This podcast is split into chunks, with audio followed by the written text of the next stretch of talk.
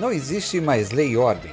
A luta por itens básicos se tornou selvagem e a sobrevivência é ditada pela lei do mais forte. E nesse mundo, apenas um fatídico dia criou um personagem que perambula por uma terra desolada e que trava uma batalha com gangues, grupos organizados e até uma cidade inteira, bem como consigo próprio e seus fantasmas. Saudações, amigos sobreviventes, loucos e motoristas de um mundo apocalíptico. Eu sou Éder Bovo e esse é o Tralha Trivial, que hoje estará conversando com os amigos Carlão e Gil sobre a franquia Mad Max, bem como as influências e a contextualização do mundo na época de sua produção. E especialmente este episódio terá um bônus, com a publicação em breve de um episódio extra, trazendo curiosidades sobre os filmes.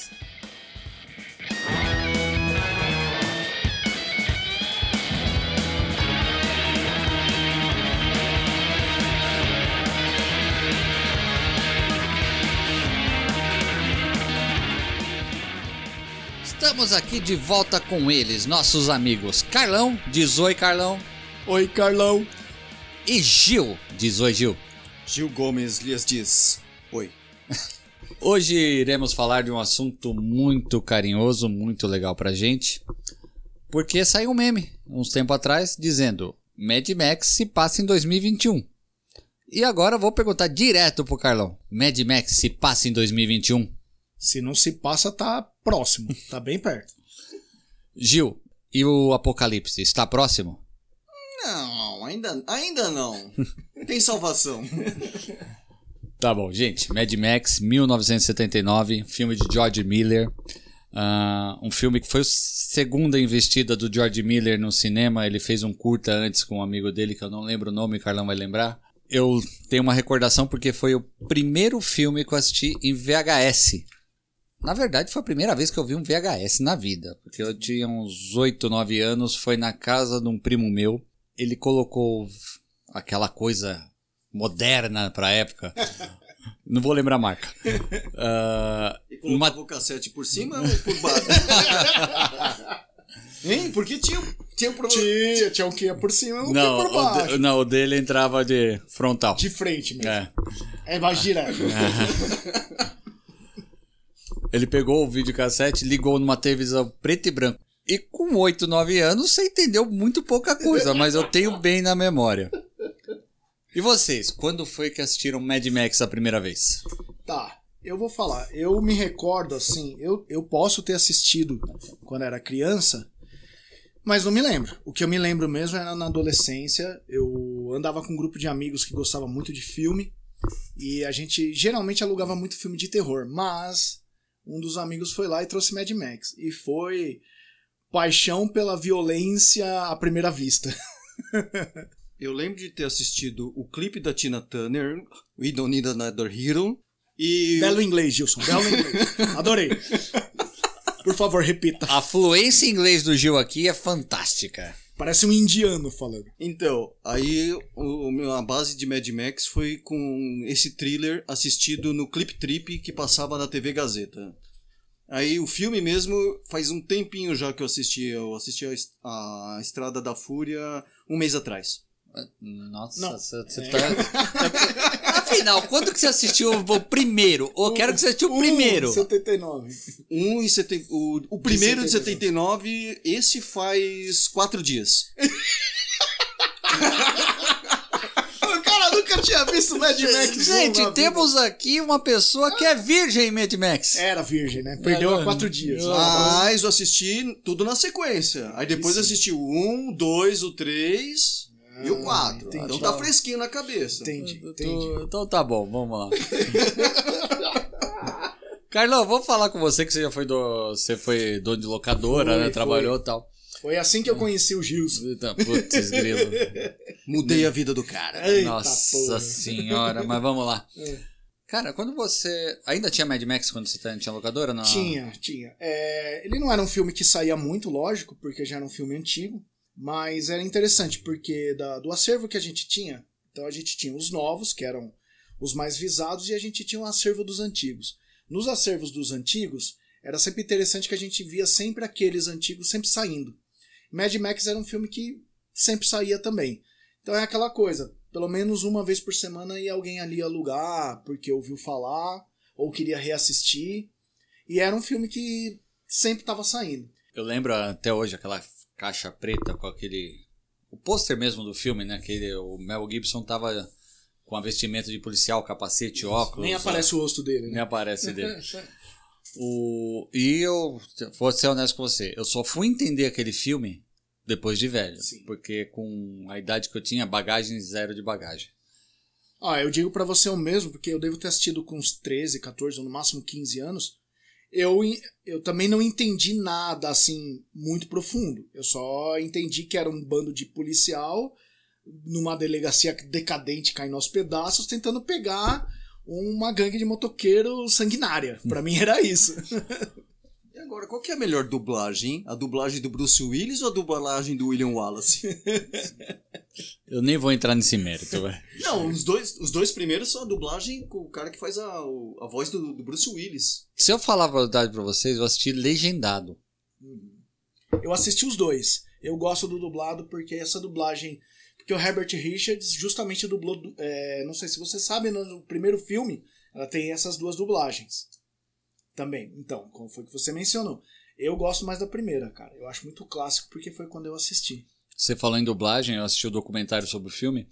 Uh, quando o filme foi para os Estados Unidos, eles redublaram Sim. o inglês. Não Sim. é o inglês australiano. Tá aqui nas minhas curiosidades. É, é, o inglês americano. E aí tem uma coisa mais interessante. Em 2010, eu vou falar isso depois, mas já adiantando, em 2010, o elenco do primeiro filme se reuniu. Oh, que legal. É. Só o Mel Gibson que não tava por causa das, das, da agenda dele, que é muito complicado. E quando mencionam isso para, para o, o, a galera lá, os caras torceram o nariz. Falaram, ah, não é possível. Porque para eles, os americanos achavam que não ia entender o sotaque australiano, você acredita? Caramba. é um dos motivos. Não, eu assisti Tá Dando Onda. Tá. Uh, com a dublagem em português de Portugal. Eu não tive entendeu que, nada. Eu tive que assistir legendado, porque eu não entendi o português de Portugal. Mas Se olha, eu vou falar assim, eu vou, aquela a, a, fala lenta, é. você entende. Mas o português falando rápido é que nem o espanhol. Sim, sim. Se falar muito rápido, você tropeça. Ó, oh, mas eu vou falar assim, é, como eu falo inglês, eu eu escuto o americano e escuto o australiano. Tem diferença? Tem, lógico. Mas não é. Eu, né, pelo menos, eu acho que não é tão gritante quanto o português brasileiro e o português de Portugal. Qual é o, a, o contexto de 79 uh, da produção naquela época. Tá. Tem algumas curiosidades. Eu sei que o filme foi barato, foi. Ah, foi, na época foi. Os caras pareciam que fazia vaquinha na, na esquina para arranjar Ex dinheiro fazer o filme. Exatamente. Como que foi? Bom, vamos lá. Eu vou, vou fazer um resumo rápido aqui e vou entrar nesse assunto. Então, Mad Max 1, George Miller, o amigo dele, que hum. ajudou a escrever, a, a, a, não escrever o roteiro, mas bolar a história é o Byron Kennedy. Hum. É esse cara aí, amigaço do George Miller. E o filme tem 88 minutos, é pouco tempo. E é justamente por causa disso que você falou. Orçamento curto. Então, resumindo o filme é isso aqui, ó. Num futuro próximo e distópico, violentas gangues nômades cometem terríveis crimes como assaltos, estupros e assassinatos pelas cidades onde passam.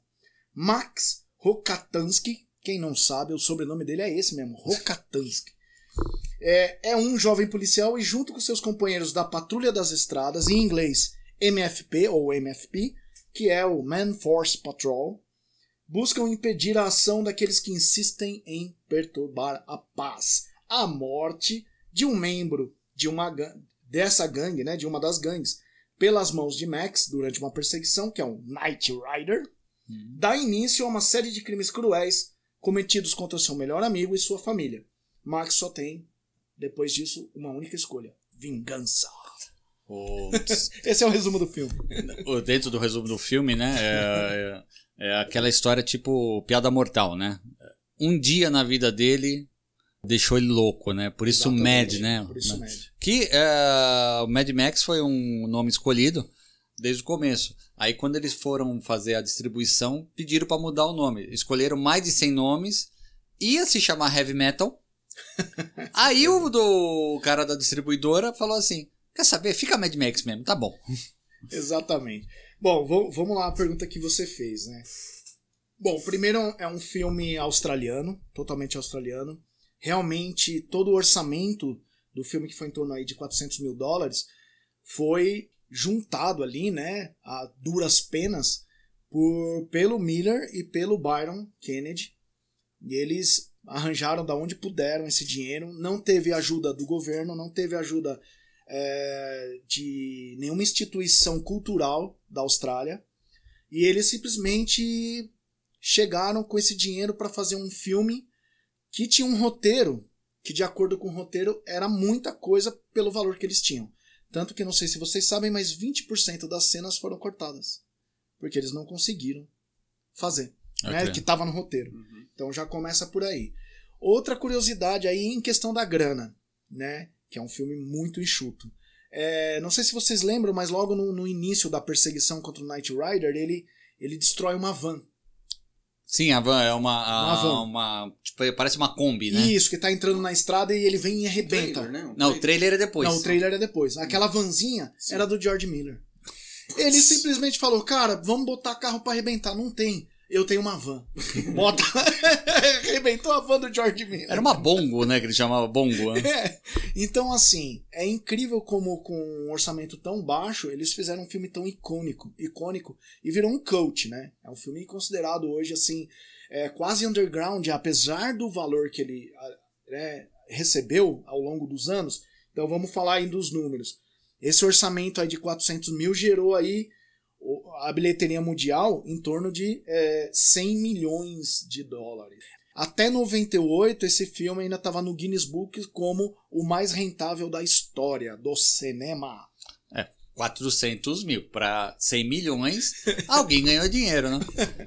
Você falou da, do, do orçamento, né? Ele estava tão mal de grana, tão mal de grana, que o, o filme foi filmado ali na região de Melbourne, né? Isso. Na Austrália. É. E a parte dos atores que fazem o papel de motoqueiros era de Sydney. Eles não tinham dinheiro para pagar a passagem de avião. Aí falaram que o até o ator que faz o Tal Coulter, Tal Coulter, Tal Coulter, o líder do o mal, líder, o líder da gangue. Tava ele lá e falou assim: "Ah, você faz o seguinte, né? Manda as motos pra gente aqui, e a gente vai de moto até ali". Até Foi, ali. Até ali. É do lado. É. Aí fizeram, eles mandaram, né? Fizeram, era mais barato mandar as motos do que pagar a passagem de avião. É.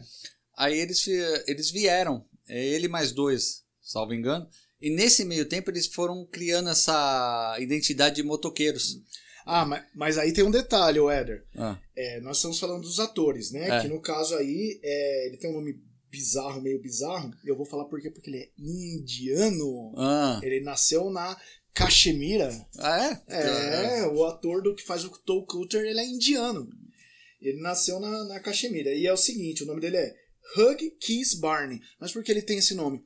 Porque os pais dele eram ingleses. Hum, entendi. Então quer dizer é de ele... descendência inglesa. A né? ascendência né? dele inglesa. Ascendência inglesa. Ele nasceu na Caxemira, mas quando ele era pequeno ele já foi desde criancinha para Inglaterra e lá ele já seguiu a carreira de ator desde, desde jovem. E o que que acontece? Aí você está falando dele. Só que aquela resto da gangue, que é os figurantes, era uma gangue de motoqueiros de verdade. Sério? É. Por quê? O o Miller não tinha grana. Ele falou, cara, eu não posso contratar mais 500 figurantes, figurantes de, de atores. Eu, eu vou buscar uns caras de verdade que sabem pilotar a moto. E aí o que acontece? Ele contratou essa gangue, essa, esse clube, motoclube e os caras já vinham pro set de filmagens normal, do jeito que eles se vestiam no dia a dia. Então não tinha problema nenhum. e aí tem uma história também, uma curiosidade interessante. Como eles vinham na estrada, já como motoqueiros mesmo, pra gravação do filme, o George Miller morria de medo deles serem parados pela polícia. E aí atrasar ainda mais a filmagem que já era apertada.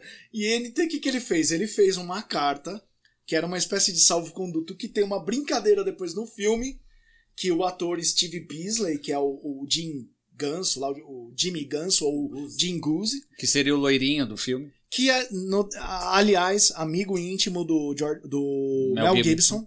E aí, o George Miller deu essa carta para os caras, caso eles fossem parar na polícia, estava escrito lá: olha, estamos indo pra... com essa vestimenta por causa do filme. E isso virou uma piada interna e o Jim Guzzi usa no filme. A hora que eles prendem aquele jovem. Eles param pela aquela moto que tem o sidecar, né? Isso, a moto que tem o sidecar e o cara tem o, Um salvo-conduto. um. E ele fala: Que é isso? Um salvo-conduto pra andar de, moto aqui na, na, na rua, né? Nossa, que porra é essa? É, isso vem dessa, dessa carta de verdade do George Miller. O coordenador de dublê, de, ele tava vindo de moto e ele tava trazendo uma atriz que ia fazer o papel da esposa do, do Mad. Sofre um acidente. O que acontece? No caminho, eles estavam na estrada e o sol tava Putz. atrás dele.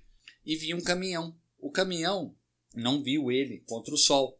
E ele falou aqui, pô, vou desviar. Só que o caminhão ele desviou Pro lado Pro mesmo lado. que a moto foi. Aí eles derraparam, o que aconteceu? Ele Derrubou. derrubou ele, ele quebrou o fêmur, um, um- parte do nariz da face, e a moça quebrou o braço bem. Só que assim, a filmagem era tão apertada de orçamento que ele falou assim, pô, eu não vou conseguir Esperar. esperar ela. Exato. Aí chamou a atriz Joanne Samuel. John Cena. Ela não, ela realmente ela não ia ser. a- ela tava cotada, mas ela não foi escolhida. Essa questão de custo obrigou eles a fazer cada absurdo que se fosse hoje, você fala assim, não vou fazer filme não. Lembrando, George Miller era médico e se arriscou no cinema. Gil, 1979, 1980, década de 70, final, começo de 80. A inspiração por George Miller foi a violência nas estradas. Sim. Ele pegou muito isso da, dos acidentes, do- do- dos abusos tal.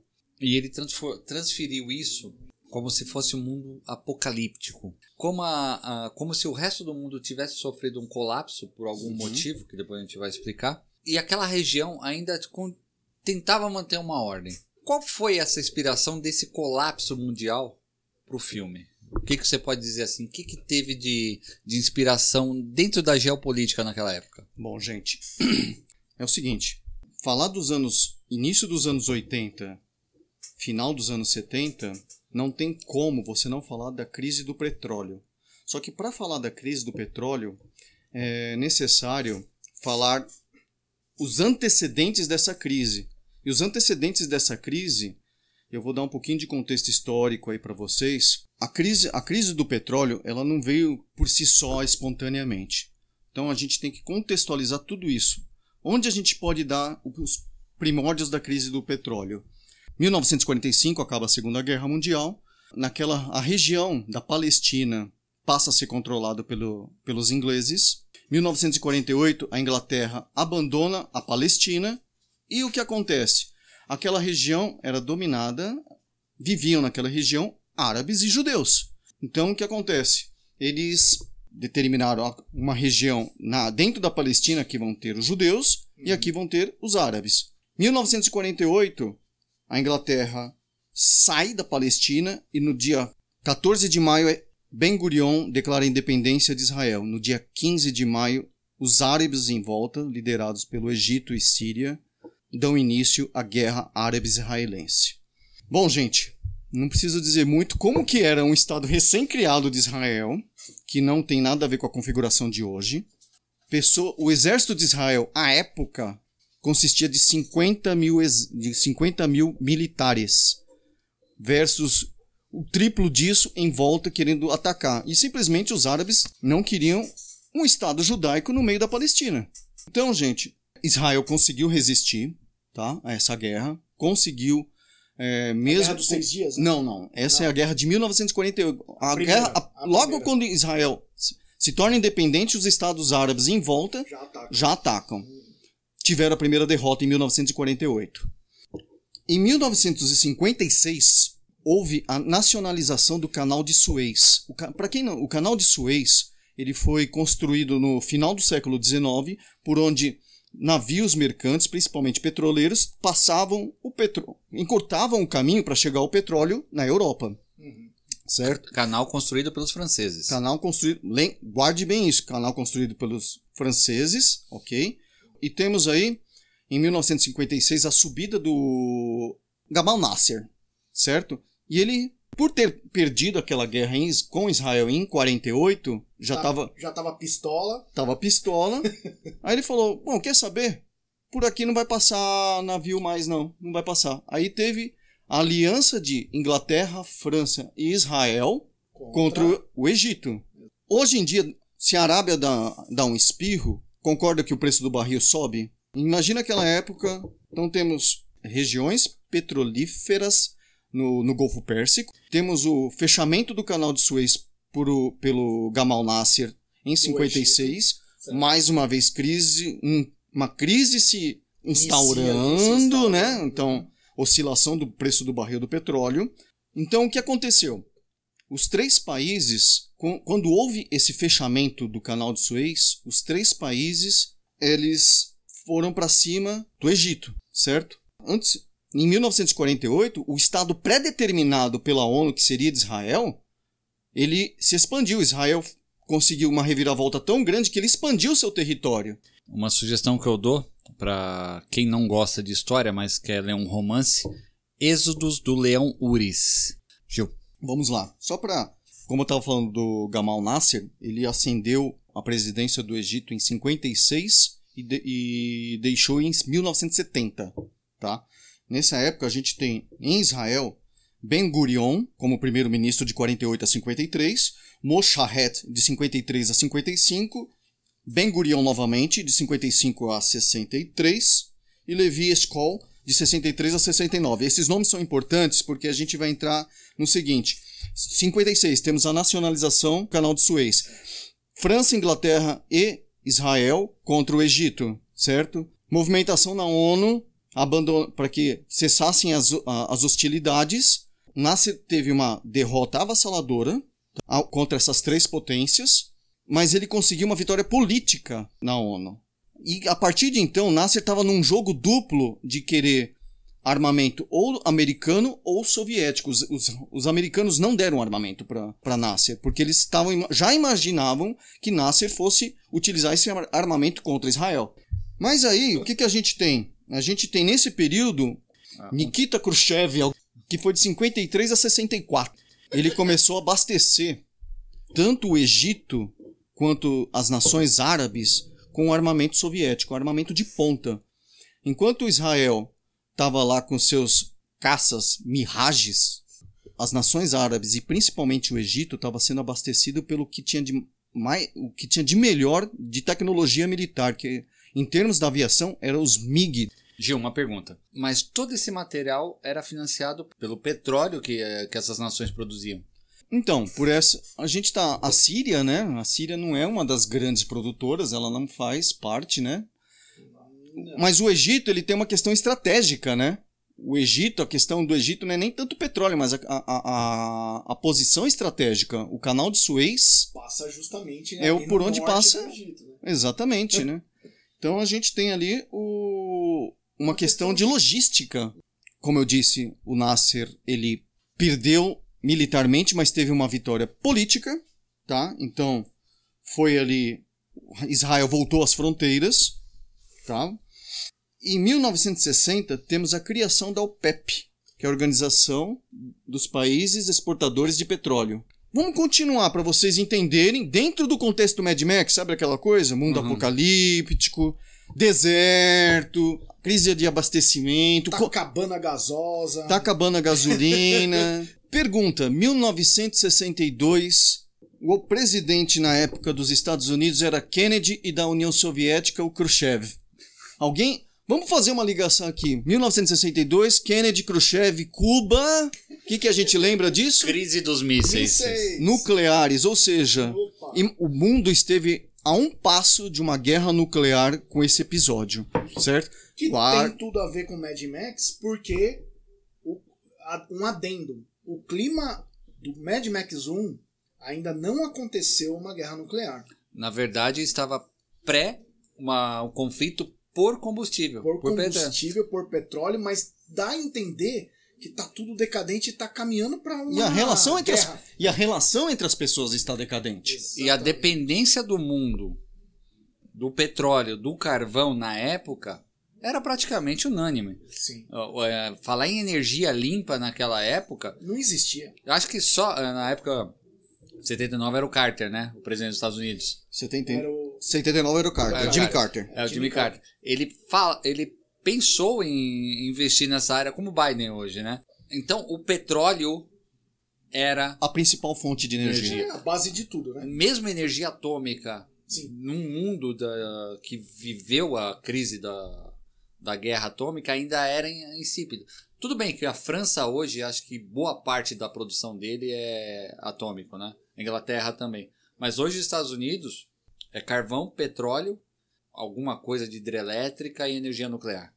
Então, gente, temos lá 1962, a crise dos mísseis em Cuba, o mundo à beira do colapso de uma guerra nuclear. Bom, crise de 62 teoricamente solucionada, né, com a crise dos mísseis, é, isso daí é, cabe a um episódio à parte, um podcast à parte.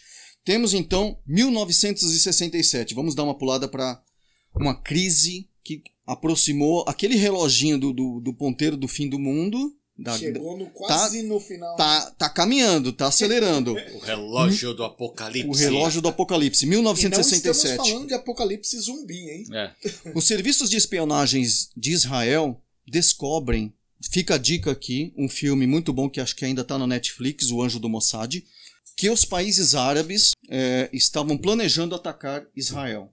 Voltando, lembra que Israel acabou com as forças militares do Egito, da Síria, Yeah. em 1948.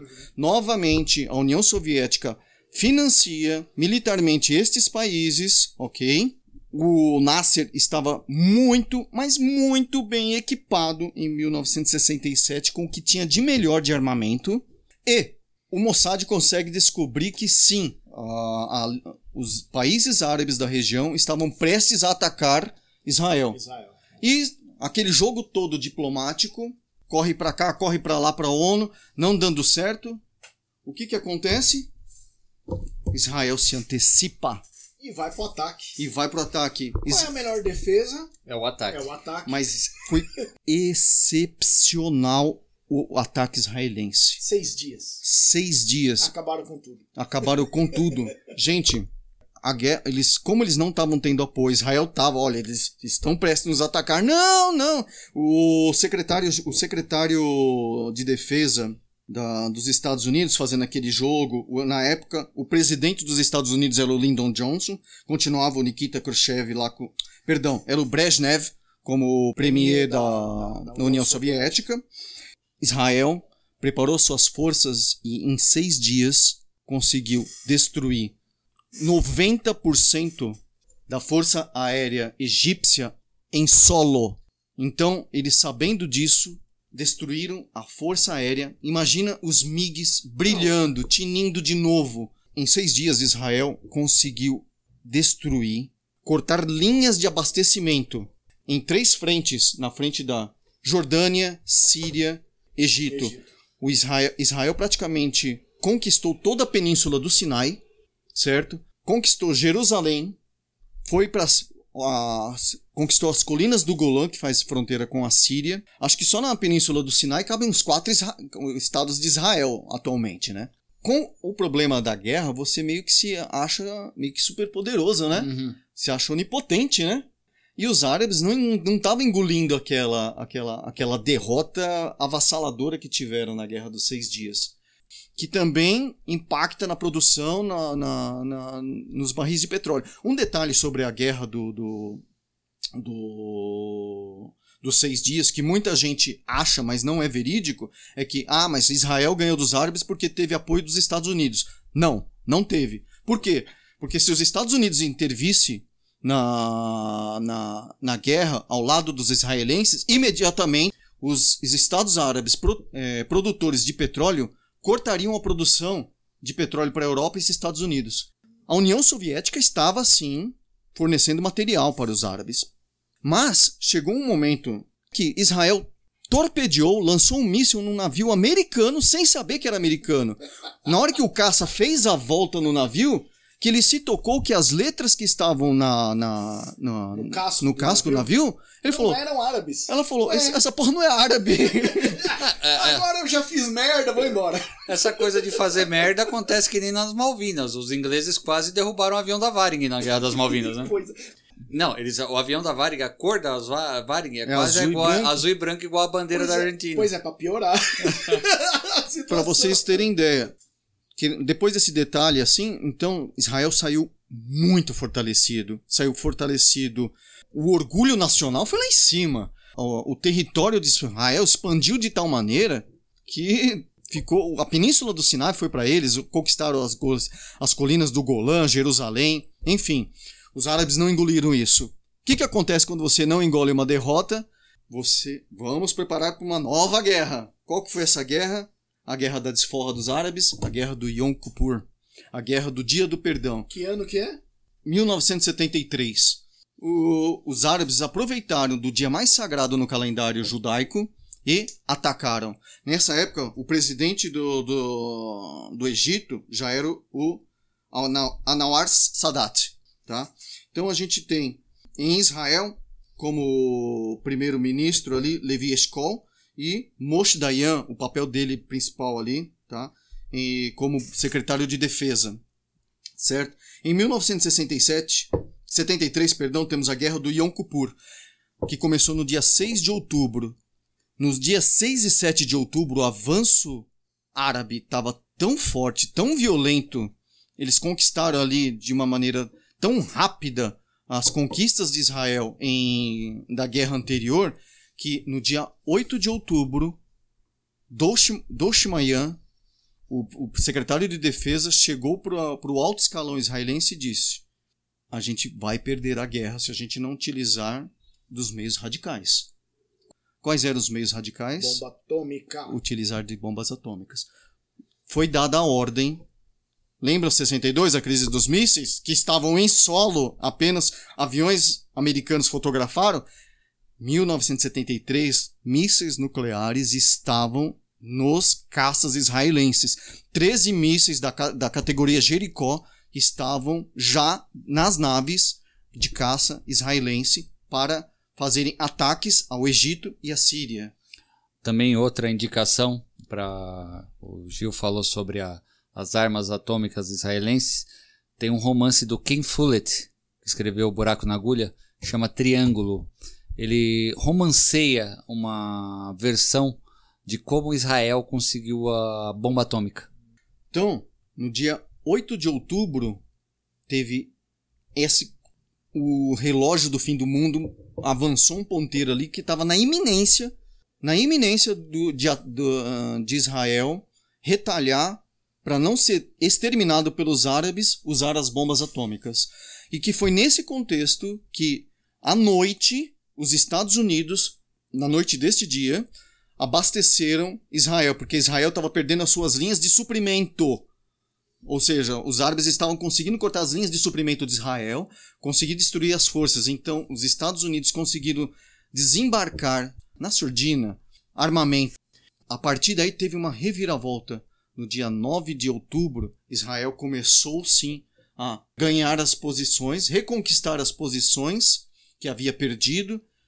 De no novamente, muito dogfight. Dogfight é aquela embate entre caças. Para vocês terem uma ideia, a força militar de Israel para os árabes era de 3 para 1. Ou seja, Israel conseguiu ter poucas baixas, cortar as linhas de suprimento novamente dos, dos árabes e temos nesse, nesse o desespero do, do Sadat junto com a União Soviética, estão precisando de armamento, a gente está perdendo a guerra. E no livro de memórias do, do Brezhnev, ele fala: Eu não aguentava mais ouvir o Sadat chorando, pedindo armamento. Os vietnamitas fizeram com três vezes menos o que o, a, os árabes não fizeram. Com três vezes menos de armamento, eles fizeram mais, deram mais estrago do que, o, que o, do que os árabes junto aos israelenses. Mas vamos lembrar que os vietnamitas tinham a floresta a seu favor, né? Então, para quem gosta desse assunto militar, a questão de logística, abastecimento, rearmamento, as guerras de tanques nos desertos. Imagina aquela, imagina, estilo Mad Max lá, aquele ca, aquele caminhão de petróleo vindo pelo deserto para abastecer os tanques, para abastecer, trazer comida, toda aquela linha de e sendo mirado por caças. E sendo mirado, porque o Israel foi nessas ele, ele foi pegar pela retaguarda. O Israel dava volta Deu pelo Mediterrâneo. Volta pelo, pelo Mediterrâneo e atacava pelas costas. Então você cortou as linhas de abastecimento. Então você tinha tanques, caminhões petro de. O gasto de... é muito maior, né? Sim, de alimentação. Então, a guerra. Novamente, Israel sai vitorioso dessa guerra. A guerra acaba em 25 de outubro. certo? Novamente, os árabes saem derrotados, não eram páreos militarmente para Israel. E que conclusão os árabes chegaram? Bom, já que a gente não é páreo militarmente para Israel, vamos usar a nossa a, a arma que realmente temos a nosso favor. E qual era a arma? O ouro negro. Então, a partir daí, aquele barril de petróleo que custava 4 dólares, 12 dólares. Isso em que ano?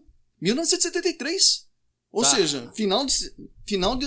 Acabou a guerra do, do Yom Kippur em outubro, em novembro já temos a, a OPEP falando: vamos diminuir a produção. Vamos diminuir a produção, queremos aumento no preço do barril e o mercado entra em, em pânico. Crise, Os Estados. né? Crise, bol- a Bolsa de Nova York entrou em crise, entrou em. Houve inflação na Europa, uma inflação violenta, tá? Isso, estamos falando de 73. Os Estados Unidos, eles eram produtores de petróleo, mas nessa época, o petróleo que eles consumiam já não dava mais conta. Toda a negociação na ONU, vem negociação com a OPEP para baixar, para ver a nacionalização das indústrias petrolíferas, certo? Que agora eles queriam, participa queriam participação na renda. Você falou que em 73 chegou a 12 dólares, né? 12 dólares o barril, o preço do barril. Vou dar um salto no tempo, lembrando da crise de 79, que saiu de 13 para 50. Valores de hoje seriam 100 dólares. Uma outra coisa, né? ah, que a gente fala, essa crise, a gente falou em termos de Mad Max, alguns países ficaram de, ah, hiperdependentes, a inflação tomou conta. O Brasil teve um pequeno ensaio de sair dessa crise quando fez o Proal. Foi na década de 70 para 80 Exato. que deu uma sobrevida boa pro, pro nosso sistema. Então, a gente tem aí a, a, a crise do petróleo de 73, certo? Então, os árabes con- conseguem fazer um acordo comercial, né, para elevar eh, o preço, porque a arma que eles tinham à mão era o petróleo, né? Então, em 1979 é assinado o Acordo de Camp David. Egito reconhece o Estado de Israel. É o primeiro estado ali a Eles meio que foram obrigados, né? Ah, Fizeram um acordo, né? É, fizeram. Aí o Então. que acontece? Israel devolve o, Sena- o Sinai pro, pro Egito. Devolve o Senai pro Egito, É. tá bom? Senai. Senai. Senac. Devolve o Sinai. Tá? Em 81, Sadat é morto pelos radicais islâmicos. É, que foi... Porque ele fez isso. É, E ele ganhou o Nobel da Paz, não foi? Foi. acho que sim. O foi. Saddam foi. ganhou o Nobel da Paz. Em mil, então, vejam bem, em 1979 a gente tem o Acordo de Camp David. Em 70, 74, de 69 a 74 o presidente era Nixon. E em 70, em, de 74 a 77 Gerald Ford. E 77 a 81 Jimmy Carter. E esse acordo de, de Camp David foi selado entre 79, foi selado entre Jimmy Carter. Jimmy Carter, Sadat e o primeiro-ministro israelense à época, que era o Menachem Begin. Begin, Begin. Tá, e por que a crise de 79, se teve o acordo de, de paz dentro com o Egito? Vemos agora, agora temos a Revolução Iraniana, né? Temos a Revolução Iraniana, que até então o, o Shah da Pérsia, né, o Reza Pahlavi, Reza Pahlavi, foi destituído pelo, Ah, pelos ayatollahs liderado por Khomeini. ah, Aí virou o Ayatollah Khomeini, que foi a revolução... Pode ser que foi uma revolução de costumes, né, que eles falam. Total. Revolução total. Novamente uma crise, né? Que o Novamente. uma- Khomeini já planejava essa revolução quando ele estava exilado na França. Na França. Exatamente. Então, temos aí agora a ascensão do, do primeiro Estado teocrático, que é o Estado do Irã, certo? 1979, óbvio, né? Sai o, Haza- o, o, o Shah da Pérsia, que era aliado ao Ocidente, e entra o Ayatollah Khomeini, com toda aquela revolução, revolução cultural, certo? Fica a dica do, de- daquele desenho. Persepolis. E o outro filme com Ben Argo com o Ben Affleck, que ganhou o Oscar com esse, com esse filme. Fica a dica. 1980, temos a guerra Irã-Iraque. Preciso dizer mais alguma coisa se, com esse monte de crise que houve? Sintetizando sim, 1948, criação do Estado de Israel. 1956, nacionalização do Canal de Suez. 1900, 1960, criação da OPEP. 1962, crise dos mísseis. 1967, guerra dos seis dias. 1973, guerra do Yom Kippur. 1973, crise do petróleo. 1979, revolução iraniana. 1980, guerra Irã-Iraque. Nessas crises que você citou até agora, o mundo ele esteve à beira de uma guerra total, não por ideologia, mas sim por um produto que, que girava a economia, Sim. Sim. girava o mundo. Sim. O petróleo. O petróleo. Nós sabemos que os Estados Unidos dependem do petróleo para a produção de energia e tocar suas indústrias. Quem, o Ocidente inteiro depende, né? O Brasil ele tem uma matriz energética mista, então Uhum. acaba não sofrendo tanto, mas sofre porque nós somos dependentes do automóvel. Sim. A China é hoje a, indú- a indústria do mundo porque ela usa muito petróleo e carvão. Sim. Ah, o Irã ele só está vivo por causa do petróleo. A Rússia, hoje, antiga União Soviética, só está viva por causa do fornecimento de petróleo e gás para a Europa. Mad Max, de 79. E juntando com um filme de 81. No primeiro filme, você tem as gangues, uma sociedade Se esfacelando. de- se esfacelando, ainda tentando a manutenção de, das leis, não Do importa mínimo de, mei, É. de leis, né? é, De não importa como, né? Praticamente como justiceiros. Pergunta, Gil. Você acha que, fora as crises dos mísseis, na década de 70, uma crise maior de petróleo poderia ter levado a uma guerra total no mundo? Sim, poderia. Poderia sim. Poderia porque tinha muitos é, agentes envolvidos. A gente tinha. Imagina ali naquele, naquela região tensa, navios soviéticos, navios americanos, navios europeus, tudo circulando ali.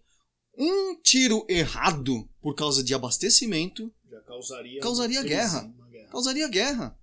Gente, você tá vendo dois, os dois principais atores que não que apenas estão abastecendo União Soviética e Estados Unidos, eles estão eles não estão se degladiando, mas eles estão no conflito. Portanto, faltou muito pouco, porque se Israel revida, se Israel de fato vai às consequências finais com seus mísseis, Se eles a União tivessem Soviética compraria a briga dos árabes. Consequentemente, Estados Unidos. compraria a briga dos, dos israelenses. E aí teríamos uma guerra, uma guerra mundial. Teríamos uma guerra nuclear. mundial. Nuclear. Exatamente. Teríamos a guerra nuclear. Teríamos a guerra nuclear. Carlão, você assistiu todos os filmes Sim. em VHS, em DVD, em Blu-ray, em streaming. De, no Netflix. Netflix eu não assisti, não. Não, não, não, não, não, não tem. Teve uma semana. não, não, não, não. A Netflix colocou o 1, o 2 e o 3 Hum, disponível. Hoje só tem o 4. eu tenho agora. Carlão, como você falei, você assistiu todos os filmes. De tudo que o Gil falou, o que o Miller e o Kennedy trouxe para Pro filme. o filme, mas assim, não foi explícito. Como a gente falou, ah, em nenhum momento se situa o ano da, do Mad Max. Como falei, os memes falam que o Mad Max passa em 2021, mas não, encontramos nada nos filmes. São Ah. só memes. Eu vou dar um micro resumo de cada filme. Primeiro filme: a violência causada pela crise, Perfeito. tanto em estrada quanto em gangues. Segundo filme: a busca desenfreada por petróleo. Você vê que eles não se interessam em nenhuma parte do filme por água, alimento, abrigo. Não, eles querem gasolina por algum motivo. Aconteceu uma guerra e é declarado no começo do filme. Terceiro filme: Cúpula do Trovão.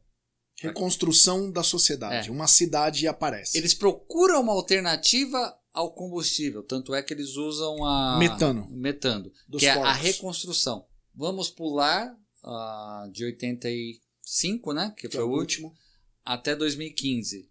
A necessidade muda. Eles têm como produzir combustível, eles têm como construir armamento, mas eles têm a necessidade de alimento, de água E principalmente de água. e de perpetuar a espécie humana saudável. Dentro disso, você acredita que o contexto dos filmes reflete realmente o contexto da, do momento atual em que foi feito, em que foi produzido? Sim, totalmente. Porque, assim, se você vê, eu acredito que o George Miller e o Byron Kennedy eles beberam de toda essa fonte que o Gilson falou. Porque era o momento político da época. Nós somos mesmo não querendo muitas vezes, políticos na maior parte do tempo. A gente é influenciado por tudo que acontece no mundo. O ser humano é um animal político. É um animal. Já dizia, Já dizia Sócrates. Então o que, que acontece? Não o jogador do Corinthians, tá? Esse aí, aliás, era bom de copo, hein? E era médico como George Miller. Olha que interessante. Continuando.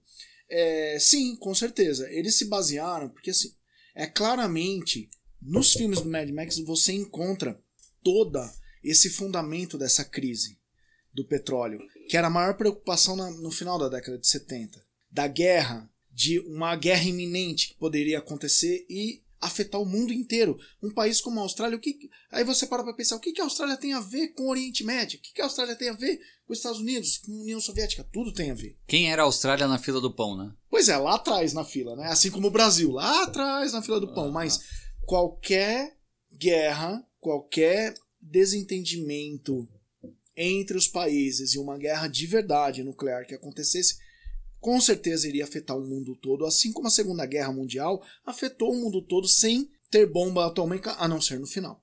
Bom, com esse contexto, se a gente pega os primeiros filmes do, do, ah, do- da franquia Mad Max, Vamos juntar um e o dois num só. um e o dois é um só. 79 e 81. A diferença é muito pouca. 79 é uma pré-guerra.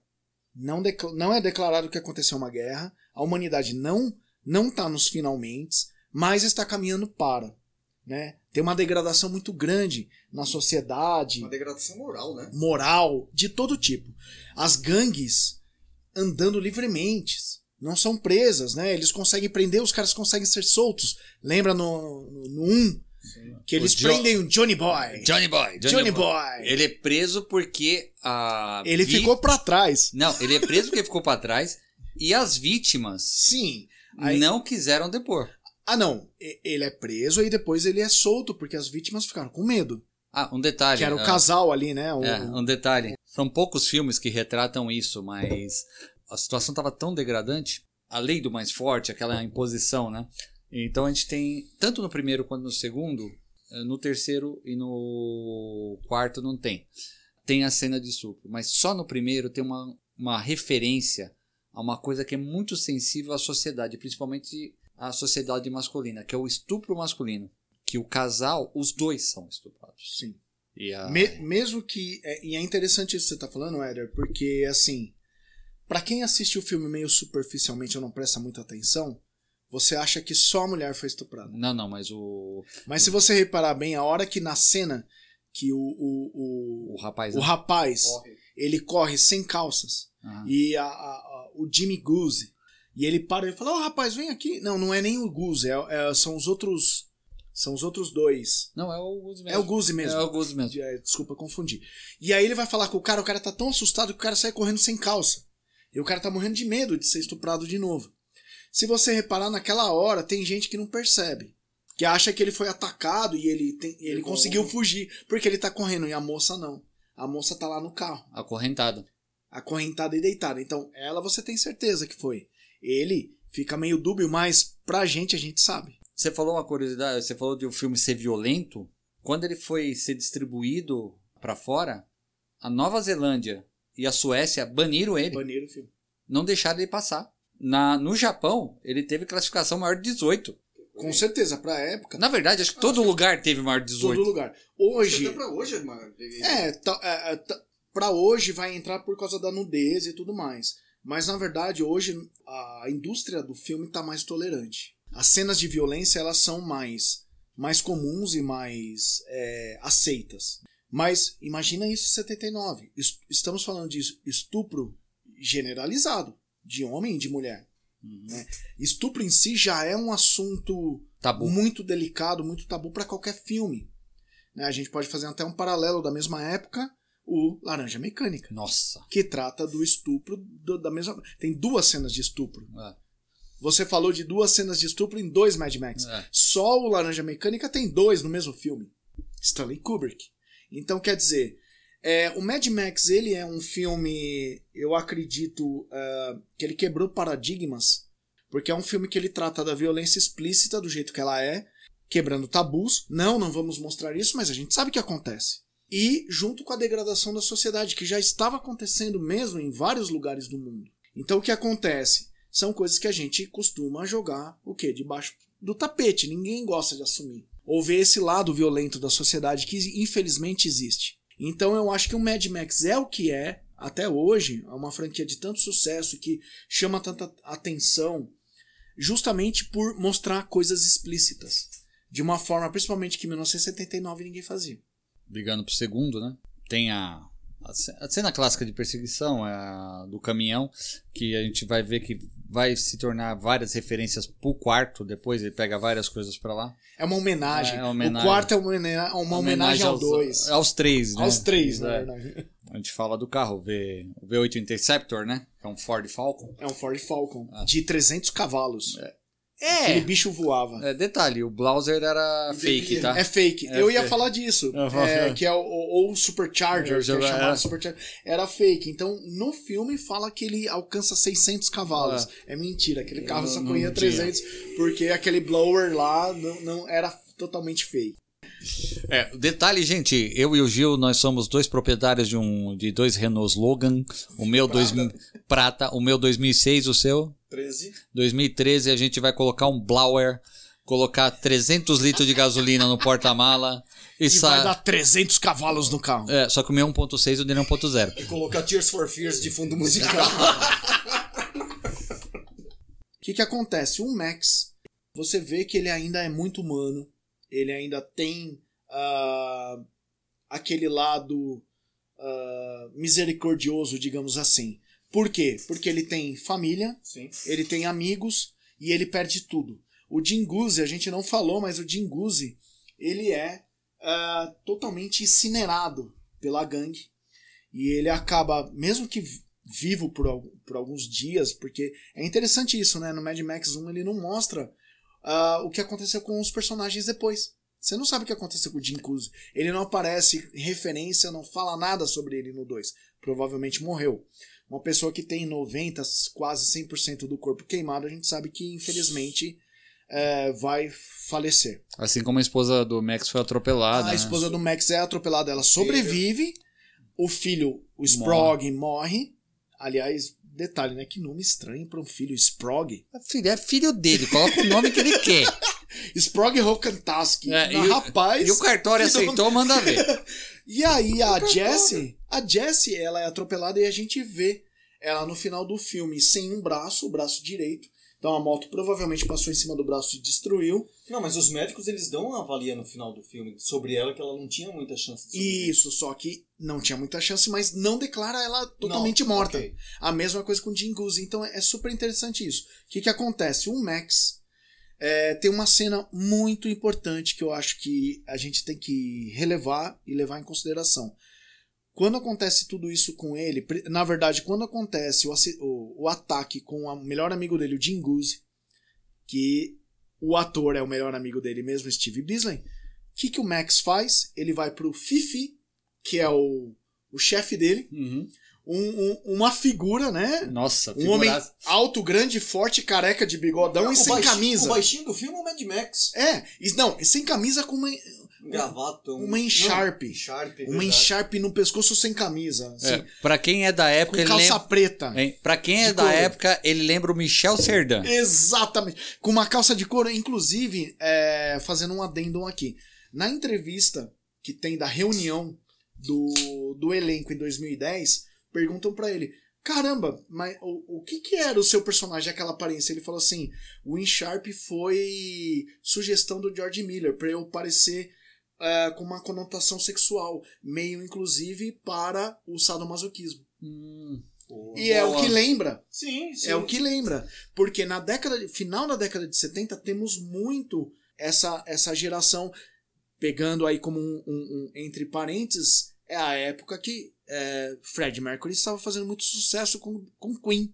Não só isso, você tinha aquela parte da discoteca, né? Exatamente. Você, é, tanto e é, é, que o pessoal chamava uh, os homossexuais que gostavam disso de fadas, né? Você Sim, e a explosão da, da ao mesmo tempo da, da, da libido sexual, uhum. mesmo é, é escancarada pro mundo, não vou esconder mais. Se eu sou homossexual, eu vou mostrar pro mundo todo, eu É vou que a- frequentar os clubes. A mídia decidiu divulgar, né? Exa- Isso, e ajudou a divulgar. Então, o... só voltando, quando o Mad Max chega pro chefe dele, o Fifi, essa figura, e ele, olha o nome, Fifi, e ele fala assim: Eu tô pedindo demissão. E aí o Fifi fala: Não fique, porque ele era o melhor policial. E o Max, qual, vocês se lembram qual é a justificativa dele? Ele fala que se ele continuar daquele jeito, ele vai ficar igual a eles. Exatamente. Ele tá ele tem medo de virar um monstro como aqueles caras. E ele sabe que ele vai virar. Tô aqui em mãos a um quadrinho, sugestão também. Piada Mortal, Alan Moore e Brian Boland, né? Brian Boland. Ambulance, super clássico. É clássico. Ícone. Ícone. Batman e Coringa.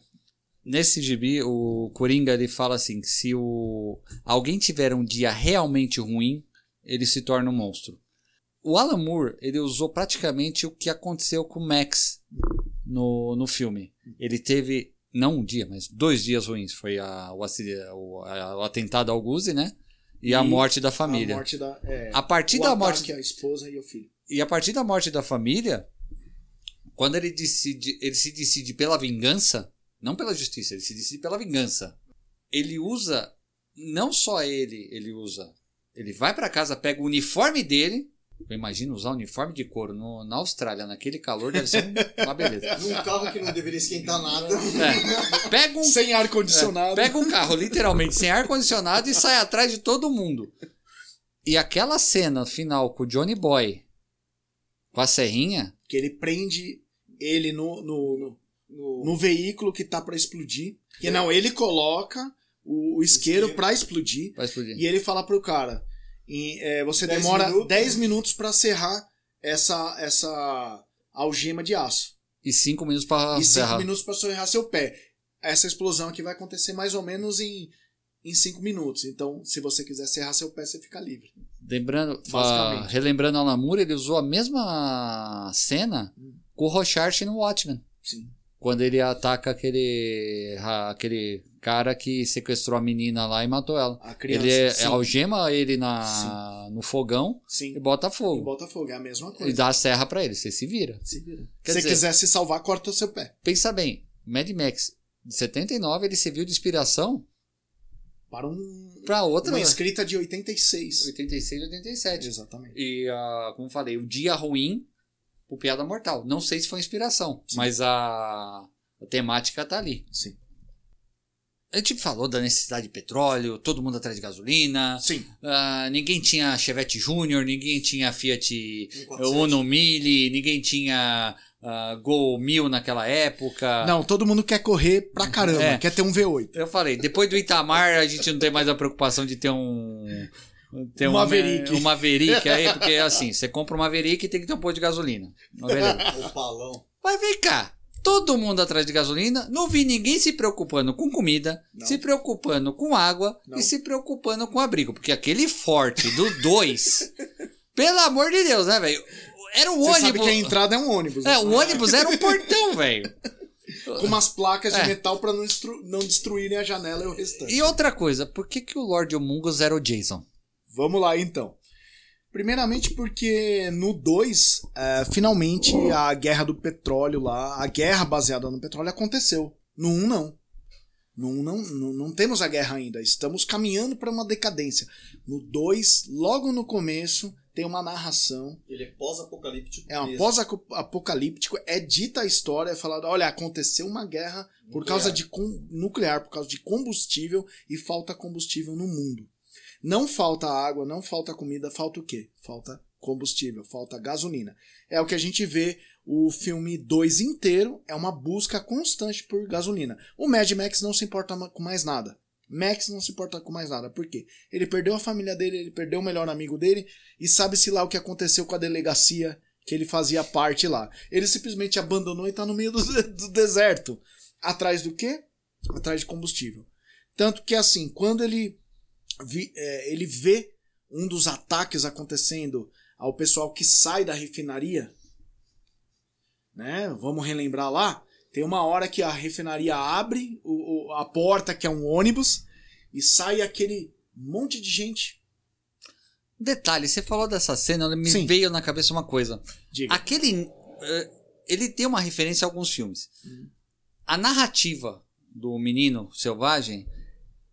Ele lembra a abertura do Conan, a entrada do Conan. Você Uhum. vai. É bem Conan. Sim. Só que quando ele encontra o Capitão Gyron Uhum. e vai para aquele monte e vê o forte, me lembra a Guerra nas Estrelas do primeiro.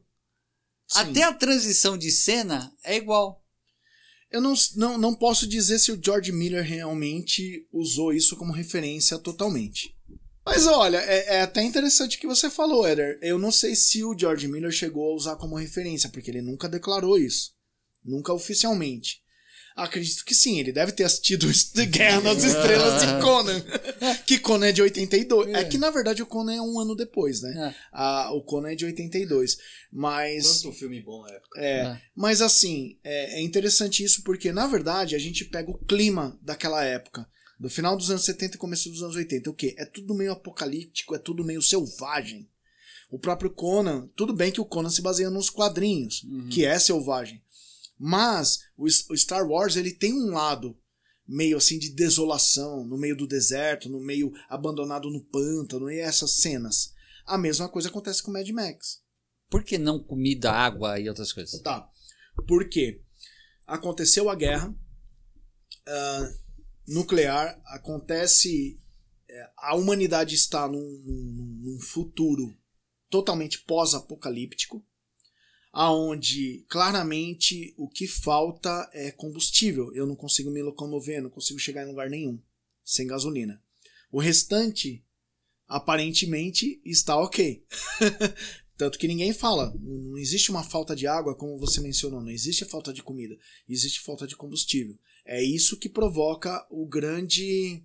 ah, a grande crise no mundo e é o que a gente vê em Mad Max. Curiosidades do 2. Curiosidade do 2, vamos lá. Então vamos falar de várias coisas interessantes do 2, né? É, primeira pergunta que você fez. Você fez duas perguntas para mim, eu respondi a primeira só. Uhum. que você falou, por que a crise por petróleo e não por água e comida? Porque aconteceu essa guerra. Segunda pergunta que você fez pra mim, por que o Lord Humungus é o Jason Voorhees bombado? Gigante. É o, é o Jason Voorhees do deserto. Interessante isso. O George Miller ele quis colocar ah, um vilão é, fisicamente imponente pra assustar mesmo tá? Isso foi proposital porque ele pensou da seguinte maneira. Ele, ele pensou assim: Poxa, estamos no meio do deserto. Quem sobrevive no deserto? Os mais fortes. É a lei de Darwin. Então o que, que ele fez? Na mente dele, ele visualizou um homem grande e forte liderando a equipe, que fisicamente ele poderia impor qualquer, qualquer intimidação a qualquer movimento rebelde. Tanto que nós temos uma cena logo no começo do. eh, no começo não, no- mais ou menos no meio do filme, que ele demonstra a- o porte físico dele. Porque até então ele é um cara grande e forte, mas ele chega até a usar uma arma. Que é raro. Ninguém tem arma de fogo.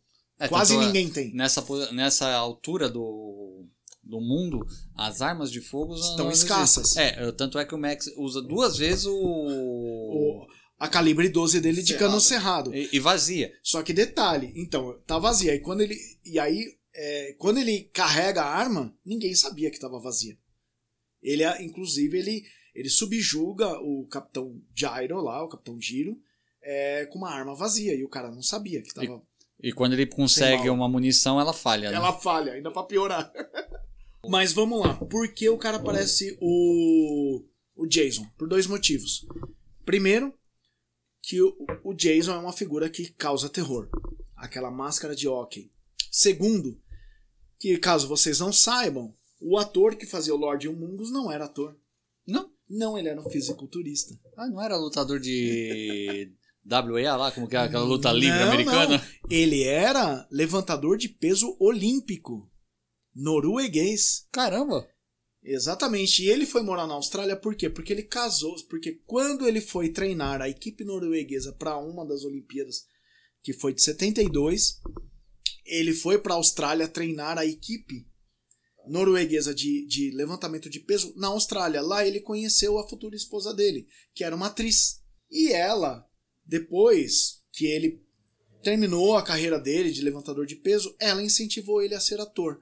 E aí ele começou a fazer artes cênicas na Austrália, eles se mudaram para a Austrália, começaram a morar lá. E aí ele foi escalado, porque ele já estava fazendo artes cênicas, mas ele não era um ator muito bom de verdade. Mas por, por ele ainda ser fisiculturista e levantador de peso, o George Miller escolheu ele. No filme, ele conversa, ele usa o sistema de alto-falante nos carros, né? Sim. É o carro da pamonha. o famoso. O famoso carro, ó, o famoso carro do ovo. Ele solta lá a voz dele e tal, que deve ter sido dublado, né? Na, na época. Ah, provavelmente. Ah, que depois ele esse mesmo essa mesma referência é usado no, no quarto com o Immortan Joe Sim. mas me lembra um outro filme Batman Retorno do Cavaleiro das Trevas quando o Bane vai no, no estádio aque- ele praticamente ele é a mesma cena.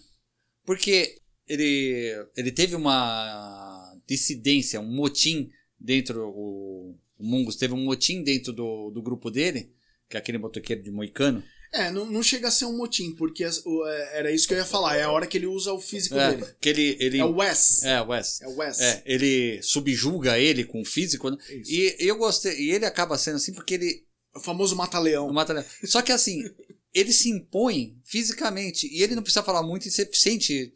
O Bane acaba fazendo. Ele acaba fazendo praticamente a mesma coisa com aquele cientista Sim. Que, cria- que converteu o, a- o, a- Mas- o reator de fusão numa bomba. Hum. Só que assim, ele impõe aquela coisa com a força. Só que a cena, pra mim, ficou muito semelhante. Sim. Mas tem uma grande diferença. Ah. Não sei se você lembra do roteiro. Quando o Wes, que é esse punk de Uhum. moicano vermelho, ele tem o amante dele é, é assassinado pelo garoto fera que joga o Bumerangue. bumerangue. Bumerangue. E ele se esquiva e pega na cabeça do, do amante dele, que é o. Ah, aliás, esse, esse rapaz que é, que é loiro, ele tem um nome na, depois nos créditos que é. É assim, é o, é o rapaz dourado. Ah, Legal é a, a moça que é morta no começo, tá escrito como a vítima. É, não tem mais nada. Quando o, o Homungus pega o Wes, que ele fica louco, porque ele, ele quer vingança. Ele acabou de perder uma pessoa que ele ama, O namorado dele, o né? namorado dele. E aí ele fica louco, ele quer vingança. E o Homungus está oferecendo uma Alternativa. alternativa para eles. Olha, vão embora, deixem todo o petróleo, eu não vou matar vocês. E o cara quer a vingança. Ele vai lá e ele começa a gritar: Não, mata todos tal. E ele pega o Wes e começa a enforcar. Só que tem um detalhe. Não sei se vocês se lembram, durante a conversa ele fala assim: Todos nós já perdemos alguém que amamos. Calma.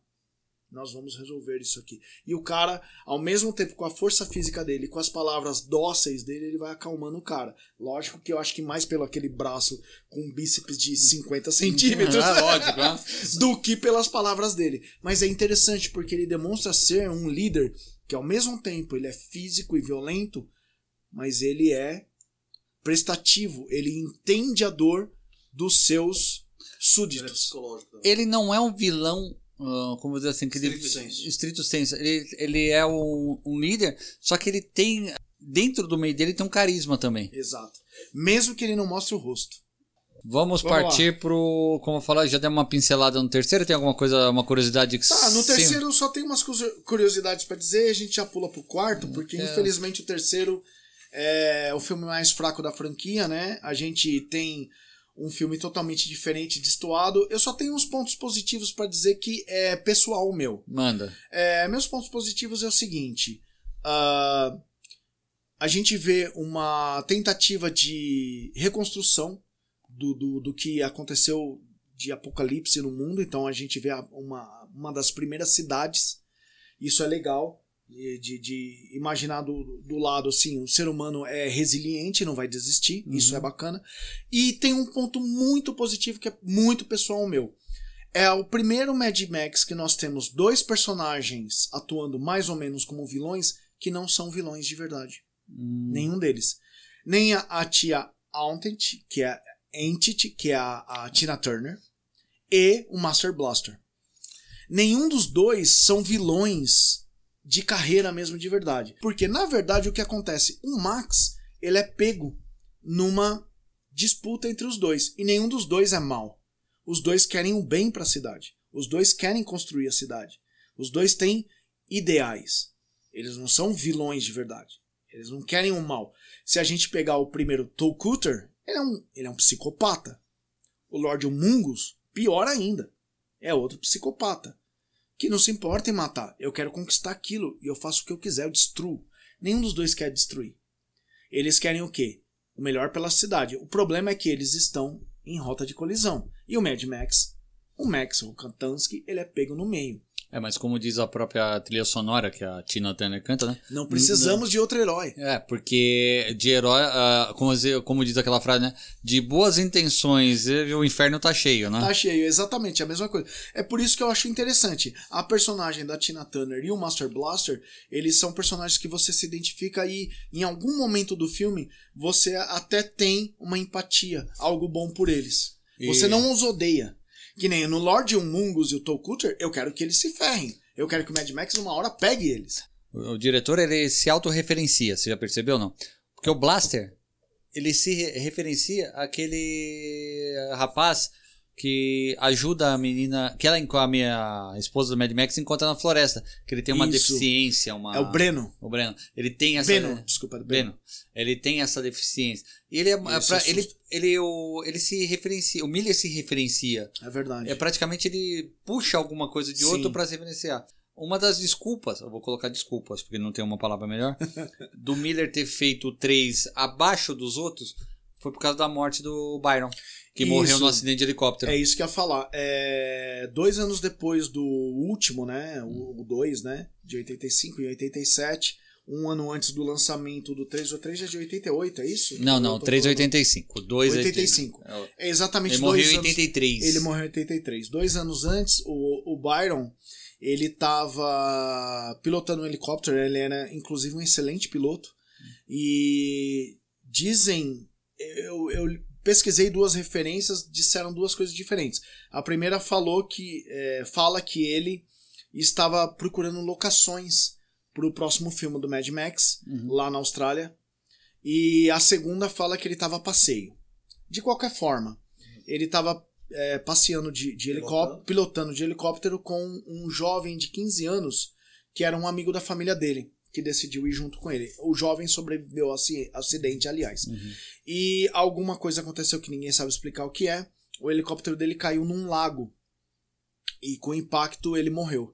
Então, é, se você reparar no final do terceiro filme, aparece a frase para Byron. Só isso, com três pontos.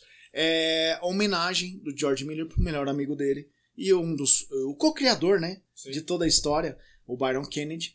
É, em, em homenagem a isso. Então, eu acho que é um. um- Apesar de ser o, o pior filme da franquia, e eu não ser tão fã, é, tem essas particularidades que eu gosto, principalmente essa homenagem pro Byron. É, esses personagens vilões que não são totalmente vilões, eu acho interessante. Eles não são bidimensionais, né? Exato. E por último, eu vou falar o último é, curiosidade desse filme que eu acho bem bacana. O personagem chamado Iron Bar, que é o anão, um bem baixinho, que é um dos membros lá da, da gangue da, da Tina Turner, né? Da personagem da Tina Turner. É, e ele tem até um, um- um papel ali relativamente importante, dá pra perceber que ele é um dos líderes, né? Ela chama ele. Ele, é, além da carreira de ator, ele é vocalista de uma banda de hard rock é, australiana de grande sucesso lá na Austrália. Eles já gravaram 11 discos e eles já fizeram um turnê com ZZ Top e o Aerosmith. Eita, nós. E o cara, basicamente, ele vive disso. Então, assim, o filme foi só uma ponta, foi só uma brincadeira. Porque, na verdade, ele é vo- vocalista de uma duas- banda de rock. Você tem duas pessoas ligadas à música, né? É, duas. Tina Turner A e- Tina Turner e o Iron Bar nesse filme. É muito Mas, interessante É, isso. depois eh, já Muito sai legal. do filme e manda outra, monta outra banda, né? Vai. Voltando à opinião do filme, eu acho o filme, o 3, fraco. Sim, mas Sim, é o mais fraco dos quatro. É. Infelizmente, porque a gente não tem aquele ritmo é, insano de perseguição, de morte o tempo todo, de estar fugindo como a gente tem no 1 e no 2. O que tem dos filmes, a influência do Mad Max é o western. Primeiro Bastante. você vê aquela coisa da a cidade sitiada pelos bandidos de você vai vai lembrar vários filmes por isso. O segundo aquela coisa tipo Álamo, né? Sim. Ah, o Forte Apache. E o terceiro a, a cidade, aquele. Como que é? Aquele. O coronel o da, que quer com, dominar tudo. Os tons dos filmes são diferentes. Hum. Você percebe, o 2 ele fica, o 2 ele, é, se você olha assim a, a- tonalidade da- das cenas, ele é diferente. Ele é mais desértico, ele é mais Mas aí já é aquela pós-holocausto mesmo, né? Não e tem- o 3 é colorido. É. Mas aí você vai É. do clima, você vai. O... Pra quem é fã dos anos 80, vai saber. A fotografia do, de filme, assim, bem anos 80, ela puxa muito pro azul. Por quê? Ele rem- Todo filme puxando pro azul, ele remete à Guerra Fria. Isso aí a gente vê muito em Blade Runner. É Se você azul. perceber, perceber pós anos 90, que foi pós queda do Muro de Berlim, Uhum. o tom fica amarelo, que é aquela coisa do um novo renascer, um novo raiar. Bem nessa época você fala é mais colorido, não é a cor, é a qualidade da película. É, porque já mudou. Deixa eu fazer uma pergunta porque assim, é, eu não gosto do 3. O, Eu acho razoável.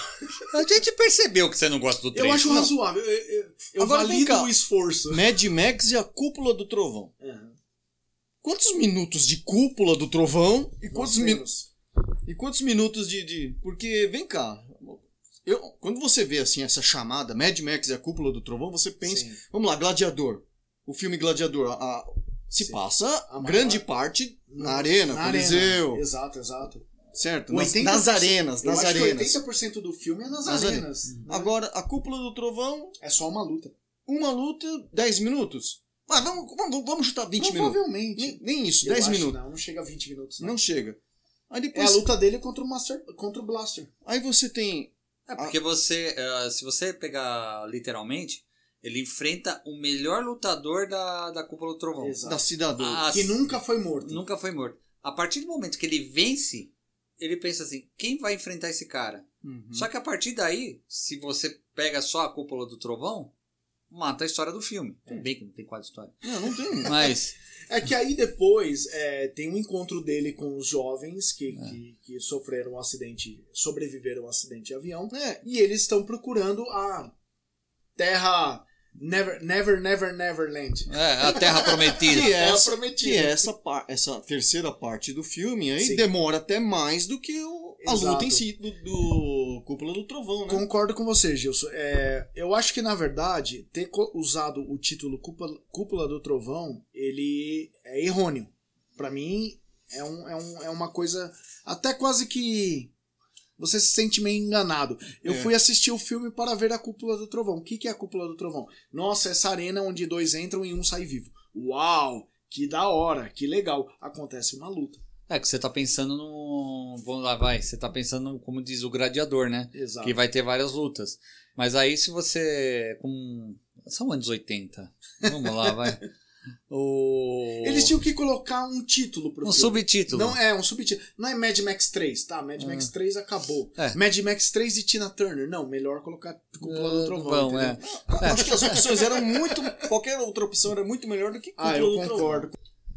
Gente, a gente falou do subtítulo e tal. Mas acho que o único que o subtítulo condiz com o filme é Mad Max Estrada da Fúria. Porque você realmente, a galera sai de um ponto A a um ponto B e volta pro ponto A de novo. Mas tudo bem. Sem spoiler, mas vai lá. Mas tem muita fúria. Então. Eu vou, só- vou citar algumas coisas do filme e vou deixar vocês explan- explanarem depois. Tá. Primeiro, homenagens. Ele cita várias coisas de antigos filmes. Tanto é que quem faz o Immortal John é o mesmo ator que faz o Tal Coach. Hug Kiss Barn. É. Primeiro foi a referência. É o primeiro vilão e o último O vilão. vilão. Que realmente só ia ser legal se ele encontrasse o Mel Gibson em algum momento lá. Mas tudo bem. Segunda coisa. O Miller, ele, como eu falei anteriormente, ele tem muita referência, eu acho por ser médico, a pessoas com deficiência. No primeiro ele tem o aquele rapaz que, ele, que a esposa encontrou, que você falou o nome É o, o Venom. o Bannon. No segundo, no, no segundo ele tem alguém, tem o menininho que pratica, praticamente é um O anão. garoto, o garoto fera. É, o garoto fera praticamente é um anão. No terceiro tem o Blaster, né? O Blaster. Que tem o Que tem síndrome de Down. No quarto, ele extrapola. Ele coloca a Furiosa sem um braço, Sem um braço. sem um braço, com uma prótese, Aquele anão que é o. o- Que é ator. que é, que é o ator, ator, ator que, que, é o, o observador lá da, da, da É. cidade. que na verdade realmente ele tem essa Sim, deficiência, não- ele não- não, não é, é efeito especial. Não, É o corpo dele de verdade, né? E aí você joga outra coisa. O, O problema Mo- da linhagem. Na- o Immortan John é pai de todo mundo, praticamente. E ele quer um filho sadio. Todos eles têm, nascem com um defeito, uma deficiência genética. Aí eu vou colocar isso para vocês explanarem. Eles tinham problema com gasolina nos primeiros. Eles têm o, a fazenda da, da gasolina, que resolve esse problema. Fazenda da gasolina, a cidade de gasolina, que resolve esse problema. Eles têm a fazenda da bala, que resolve o problema de armamento. Ninguém usa nada assim, arco e flecha, nada. Resolveram. Eles têm uma cidadela que tem água e alimento, que não é para todo mundo, mas só que eles têm um outro problema. Eles têm que resolver o problema da linha da, da linhagem. Os humanos são deficientes praticamente por causa da radiação Sim. ou por causa de interação genética. Tá aqui o Carlão que Que é o que dá a entender. Na verdade, não fica explícito. né? na África Não que fica teve explícito. essa procriação entre pessoas consanguíneas, essa coisa coisa. Exato. Mas tem uma pergunta que me falta. Eles conseguem consertar os carros. Eles devem ter uma maneira. Mas onde eles arranjam pneu quando acaba? Deve ter algum lugar que faz pneu nesse lugar, velho. Pelo amor de Deus. Todo mundo tá com pneu novo. Responde aí, Gilson. Então, é, é, bom, é, Não sei. É, é a resposta que faltou, velho. Mas na agora, verdade- não, agora falando, não, agora Eu acho Não, que o vou- pneu é o menor Tira- das piada- preocupações do filme. piadas à parte, vamos voltar, vamos voltar a Mad Max Estrada da Fúria. Estrada da Fúria não tem um duplo sentido aí, não? Porque será que o Mad Max, ele é o principal do filme entre aspas. Até certo ponto. Até certo ponto, porque o filme, na verdade, quem, quem se destaca, e muito bem destacado, é, a Furiosa. A Furiosa. Será que a Estrada da Fúria não é uma, uma referência à Estrada da Furiosa? Então eu vou dar a, a minha opinião pessoal sobre esse filme. Pra mim, é um dos filmes mais diferentes e incríveis de toda a saga, porque Tô até o, é, o Gilson Ui. já tocou no assunto. Começa por aí. O personagem principal do filme não é mais o Max. Nós temos uma coadjuvante quase parceira, praticamente parceira, que é a Furiosa. Eles estão em nível de igualdade ali. nível de igualdade e eles percebem em um determinado momento do filme que eles têm que se aliar, têm que se juntar e fo- formar uma parceria, parceria para conseguir o que eles querem. Sozinhos, cada um por si, não vai dar certo. Eu, eu destaco o mérito para a atuação do Tom Hardy, que Fantástico. ele, ele transmite. Fantástico. Tem poucas falas, mas o gestual do Tom Hardy neste. No, é, só fez este filme, né? É o que lembra muito dois. É por isso que eu gosto muito desses dois filmes. Sim, O sim. 2, o, o, o- Mel Gibson, ele tem 16 linhas de fala, gente. No 2. Sendo que ele fala duas vezes, eu só estou aqui pela gasolina. Então já repetiu. Se repetiu, é só 15. Uhum. E no filme 4 do Tom Hardy, quantas linhas de fala ele tem? Deve ser menos do que isso. A atuação se dá pelo olhar, pelo gestual, pelo, pelo subentendido. A química entre o, ele e a Charlize Theron. a Charlize Theron, ah, você viu que é mínima. Se tiver, é muito mínimo perceptível alguma conotação sexual. É zero. É zero. É zero. É zero. O Max é um sobrevivente. E ela também. E ela é uma sobrevivente com um ideal. Ela quer ir para um lugar que ela ela quer um paraíso. Com spoiler. Com o spoiler. filme é de 2015, cara. Se você não assistiu até hoje, faz seis anos, azar é Na- seu. na- é que- ela quer ir para um lugar que ela de onde olha a ideia. De onde ela veio. de onde ela veio, de onde ela foi sa- ah, sacada, né? Sequestrada. Sequestrada. Ela foi roubada É. da mãe Da dela. memória de infância. né? É, é, que eram, que eram pra ela no paraíso. E o que é melhor, ela leva as outras meninas que são as esposas, as noivas, esposas do Immortan Joe. E ela vai salvar elas também porque ela sabe o que elas vão passar porque ela passou por tudo isso. Verdade. Ela foi uma esposa dele. Uhum. E ela é considerada a imperatriz. Só que quando ela passa, ela passa pelo local que foi o paraíso dela. Só que foi destruído. Que é aquela parte que os corvos, a gente fala dos corvos, né? As Vivilinas. É, acabam destruindo por causa da água. Mas aí é que entra a sacada do sobrevivência do Max. quando ele fala assim, ela fala, você vai andar 160 dias com um tanque de gasolina durante o salar, né? Que é aquele deserto O de sal. Ele fala, vocês não vão encontrar nada. Só que pra lá vocês sabem o que tem. Tem- é, A O cidade. desconhecido, rumo ao desconhecido, ou o que é certo. é. Detalhe, ele falou isso porque eles se importavam com elas ou porque ele precisava de ajuda também pra voltar? Aí eu tenho uma opinião pessoal, não sei o Gilson. Eu acho que é a primeira vez toda a saga do Max, desde o primeiro, que ele realmente se importa com alguém. Que ele, que ele cria uma empatia, porque dá pra perceber que ele cria uma parceria com a Furiosa que vai além do tipo: eu preciso de você pra conseguir a minha coisa e você precisa de mim pra conseguir o que você quer também. Eu acho que é a primeira vez que, eles, que ele cria é, uma amizade verdadeira. Tanto que no fim do filme, pra mim, isso é comprovado quando ela sobe a plataforma e ele se recusa a subir e ele fica no meio da multidão. E antes dele virar as costas e ir embora, ela enxerga ele na multidão e ela assina com a cabeça. Ele dá uma piscada e vai embora. Eu acho que o 4 é incrível por causa disso. Ele tem todas as quebras de paradigmas da série. Primeiro, ah, temos uma mulher como. co- não é coadjuvante, É como protagonista mesmo. protagonista ao mesmo tempo com o Max. Temos um vilão que é facilmente derrotado, diferente dos outros. Coulter deu trabalho. O, o, o Lord Humungus deu trabalho. Esse aí ele fica a maior parte do Mor- Morton Joe por ele até ser velho, ele fica a maior parte do tempo na, na cidade. Quando ele decide ir e, e na perseguição, ele é facilmente morto. Vão lá e arrancam a máscara dele, É, o rosto dele. É, E foi- pronto, bom. Beleza. É, tanto que eu assisti no, no cinema, no IMAX, duas vezes seguidas. Porra. no na mesma semana. Eu assisti na sexta-feira que lançou e no sábado, no dia seguinte. No. IMAX. Eu só fiz isso com o Batman. E o que que acontece? Quando você assiste pela segunda vez, em seguida, a primeira vez, ainda mais no IMAX, você sai com a sua mente explodido. explodindo, porque é incrível aquele som, aquelas cenas. É uma adrenalina do começo ao fim do filme, não Sim. para. Sim. Você pensa assim, peraí, tem uma hora que a perseguição vai parar. Não para. E esse é o tesão do filme. Por que o nosso fascínio com o apocalipse, com o fim do mundo? Nós temos uma atração pelo que é fora do normal, né? Natural. Será que é que nem aquela brincadeira do. Que a gente, aquela piada que a gente faz com o filme do Tarzan, né? Sempre tem alguém que torce pro jacaré?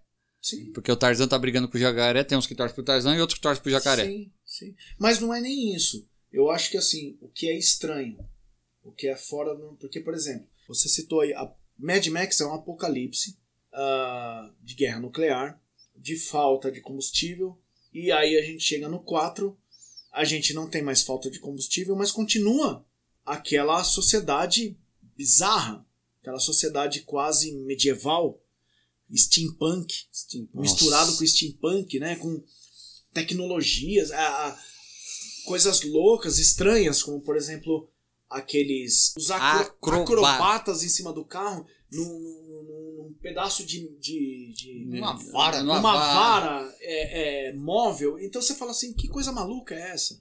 É, o Ju tinha comentado comigo, né? Eu não sabia. Que foi o pessoal do Circo de Soleil, sim, né? Sim. O Circo de Soleil que fez essa, essa parte. Mas tinha que ser, gente, porque você bota qualquer pessoa lá, ela cai em dois segundos. E o contrapeso é um motor. Fora a alegoria que foi feita ao- à sociedade de consumo, né? A saudação deles, que é um motor V8. Isso. A, a água, que é a água cola. a- o que, Que eles querem um comer um Mac no, no né? céu. Entra um O- fator de religião, né? Exato. O motor. O, O o. Joe, ele criou uma religião. Vou citar um livro agora aqui. Mais um livro citado. Momento literário. Ah, Adim- Admirável Mundo Novo. Quem leu vai lembrar que a, a divindade era a grande Fordência, a vossa Fordência, né? Ligada Sim. a Ford, por causa da. Sim. Era Sim. tudo ligado à, à questão industrial, tecnologia, eh, questão industrial. Ah, o Mad Max, né, nesse 4, ele extrapola essa coisa. Ele transforma realmente numa religião. Sim, Sim, o É. carro, o carro é divino. exato. O carro, assim, partindo desse pressuposto, você idolatra o carro, você o, o carro virou, você tem menos Símbolo do V8, né? Como ele- você você como tem ele- menos você você tem menos é, disparos, Você não tem muito troca de tiros. Ah, no final tem umas metralhadoras do caralho, né? Tem. Não, Mas aí é uma coisa interessante que você tá falando da religião. é Porque os War Boys, que são aqueles jovens que seguem o Immortal Joe ah, ah, Nossa, que louco. sem, sem restrição nenhuma. O que o Immortal Joe falar, eu Fanatismo. faço. Porque eles Aquele têm. fanatismo. Porque eles são. Eles já são. Eles já nascem condenados por uma. Predestinado do- à morte. Porque eles já têm uma vida perene. Sim, eles, vão, ele- eles têm uma vida curta. eles já nascem doentes. É. Então eles sabem que eles vão. Então, qual que é a motivação de vida deles? Ir pro paraíso. Valhalla. Ir pro Valhalla. É Brilhante paraíso, e cromado. e cromado. E aí eles usam aquele Spray. spray cromado, que é pra simbolizar que, olha, eu, eu, eu sou seguidor do Immortal Joe e eu vou pro Valhalla. E, e se eu morrer pelo, pelo, pelo Immortal Joe. Então eu acho que o 4 ele é um dos filmes mais fantásticos da Sim. saga.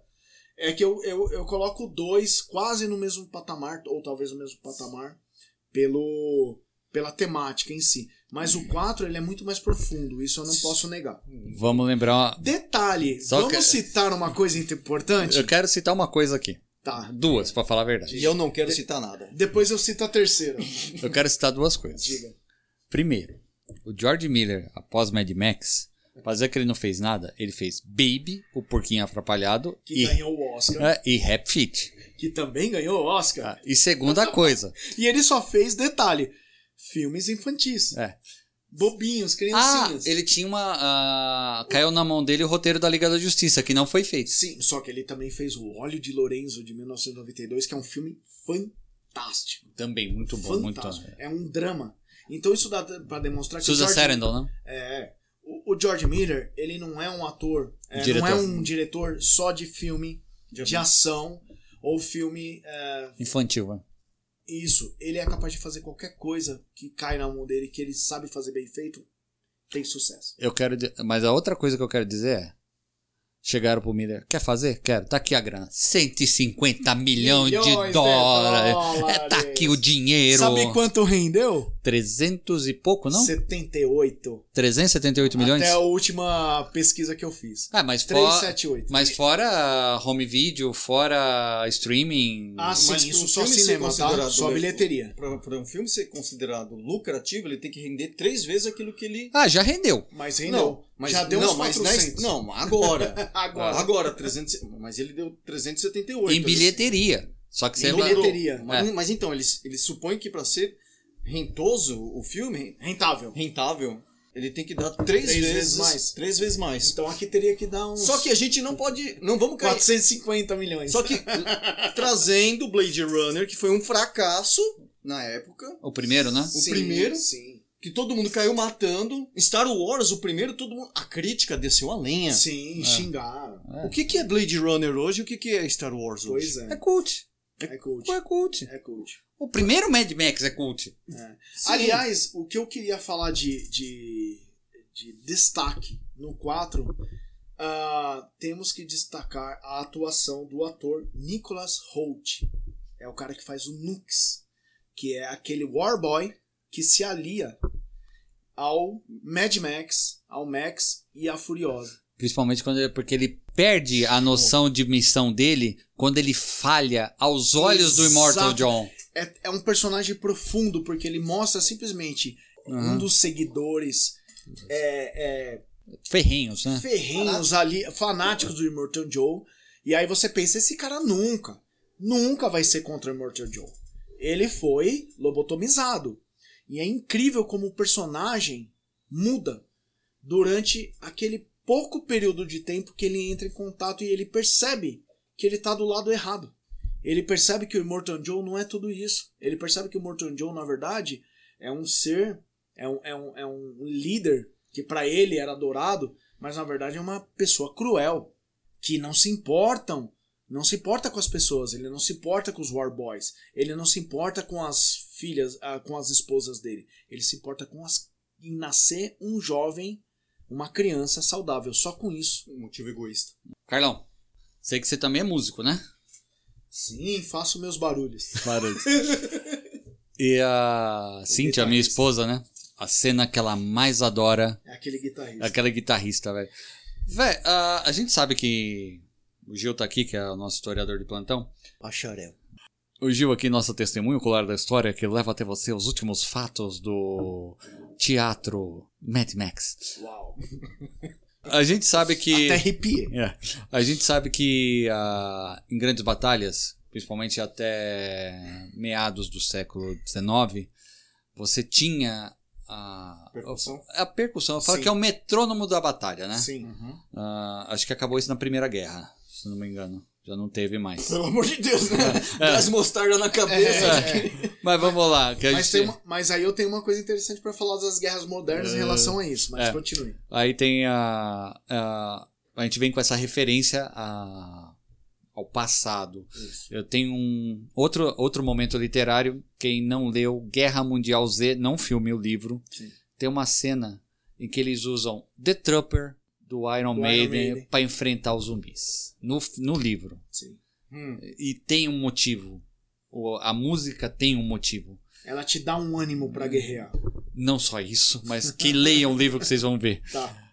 essa introdução da música, fora ser uma coisa pop, como você, como músico, viu aquilo? Eu achei simplesmente fantástico. Foi uma das coisas, uns pontos altos do filme. Quando eu tava no cinema e quando eu vi a primeira vez o exército do Irmo- Immortan Joe, Immortan. Immortan Joe saindo para a- Caçar a Furiosa. caçar a Furiosa e vem aquele cara naqueles amplificadores gigantes. E ele é cego. É, e ele é cego naquela, naqueles amplificadores gigantes, ele pendurado, pendurado, balançando e tocando. E ele não precisa ver, como você diz. Ele sente. Ele sente o ronco dos motores e ele fala assim: Eu já sei o que tocar. pra-" Eu achei E simplesmente os assim. percussionistas?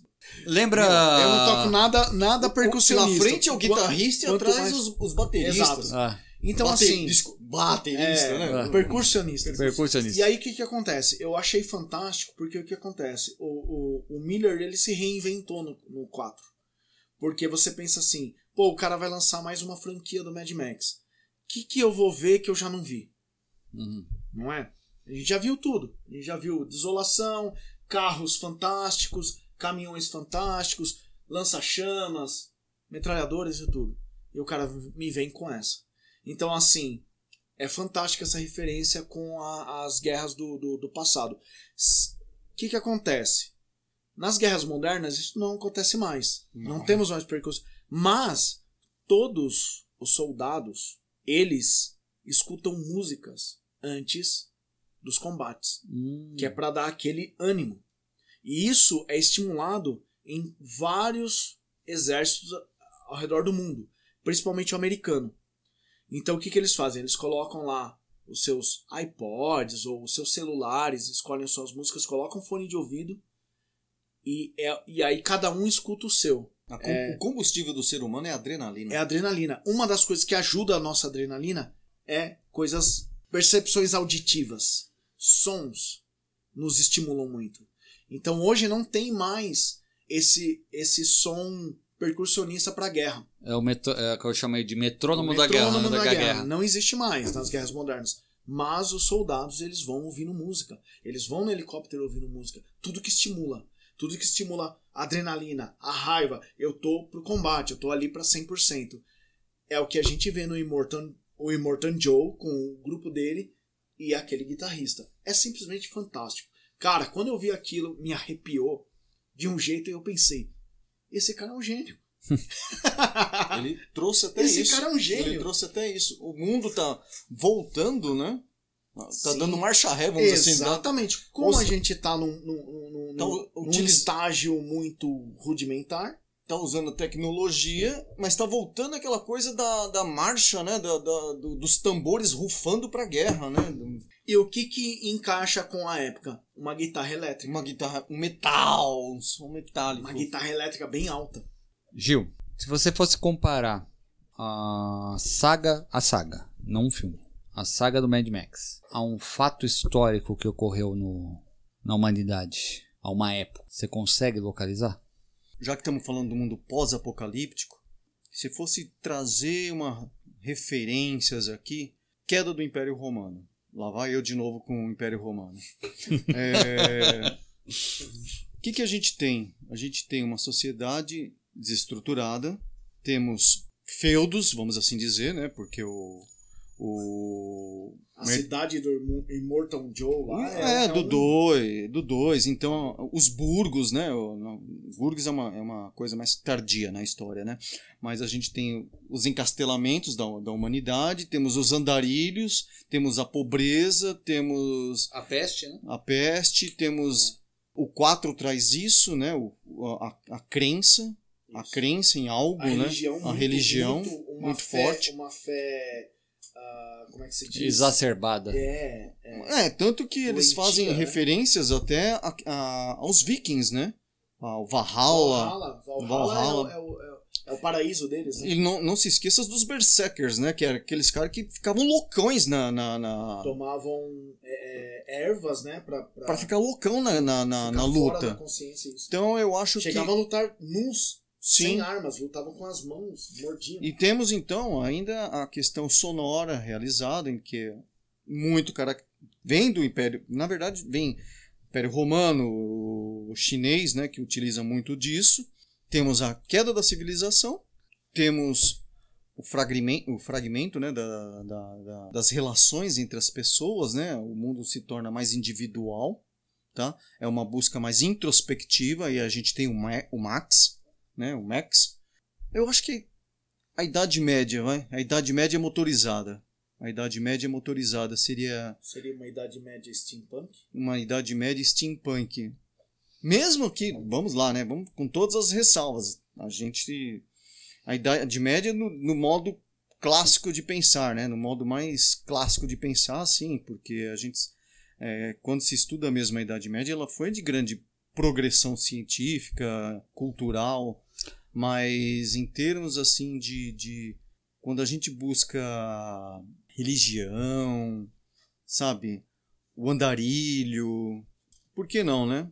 a busca tanto do ah, no segundo ah, quanto no terceiro lá da- das crianças quanto mesmo a, no quarto de um lugar melhor para ela é como aquela busca do paraíso que às vezes que no quarto ele diz o paraíso é aqui. O paraíso é onde você consegue dominar.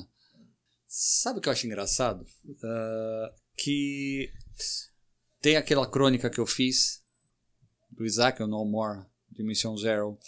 A conversa que eu tive com o Fábio no último no, no programa atrás e conversando com vocês agora, a gente volta no mesmo ponto, que é querer voltar ao que era bom pra gente.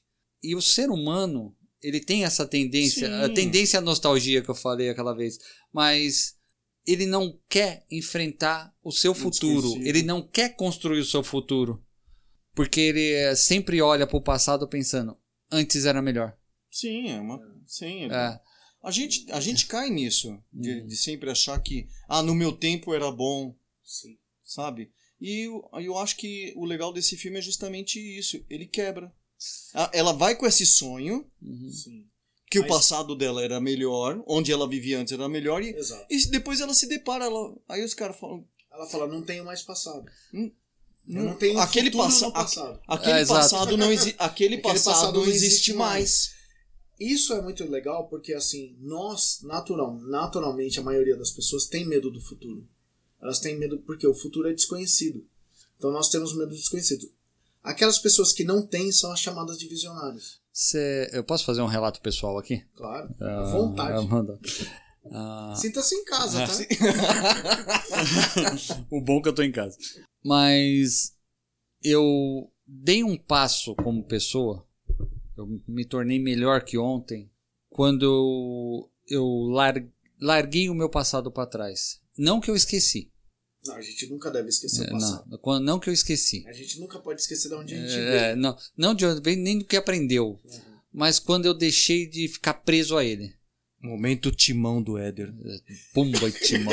É verdade. Hakuna É. Matata. Eu, eu sou um ser nostálgico. Eu admito. Eu sou preso ao passado no sentido de não de, de lembrar.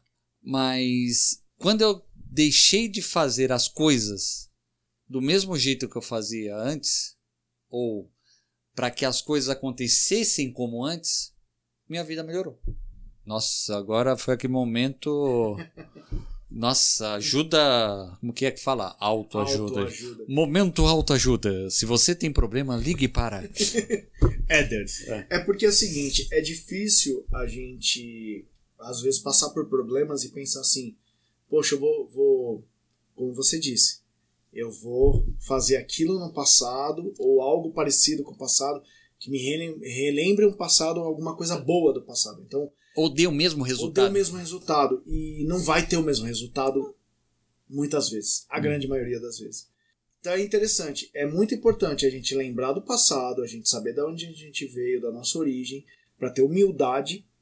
Né? Não importa o que você vai se tornar. Uhum. Milionário, famoso, ou seja lá o que for. Você não pode esquecer as suas origens. Mas é muito interessante isso. Você não pode estar preso ao seu passado. E é interessante isso. A Furiosa sempre esteve presa ao passado dela. Por quê? Porque ela só tinha o passado dela. Ela Que- não tinha mais nada. Que foi o momento feliz da vida dela.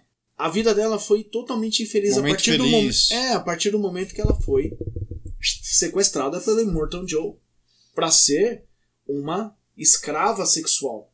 É claramente ela não é, ela é considerada uma, uma imperatriz. Nossa, você vai governar comigo. Mas ela não tem poder nenhum.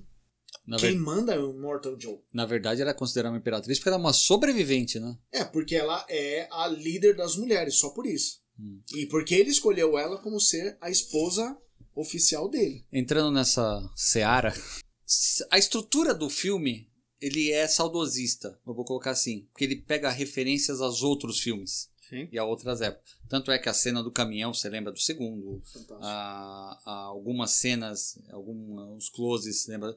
Tem até uma cena, tem uma cena que o pessoal teve uma teoria. Você- O Nux, pra mim, ele me lembra muito o Wes, que é um, um cara louco. Só a única diferença é que o Nux muda de lado. É, sim. o Wes não, mas ele é.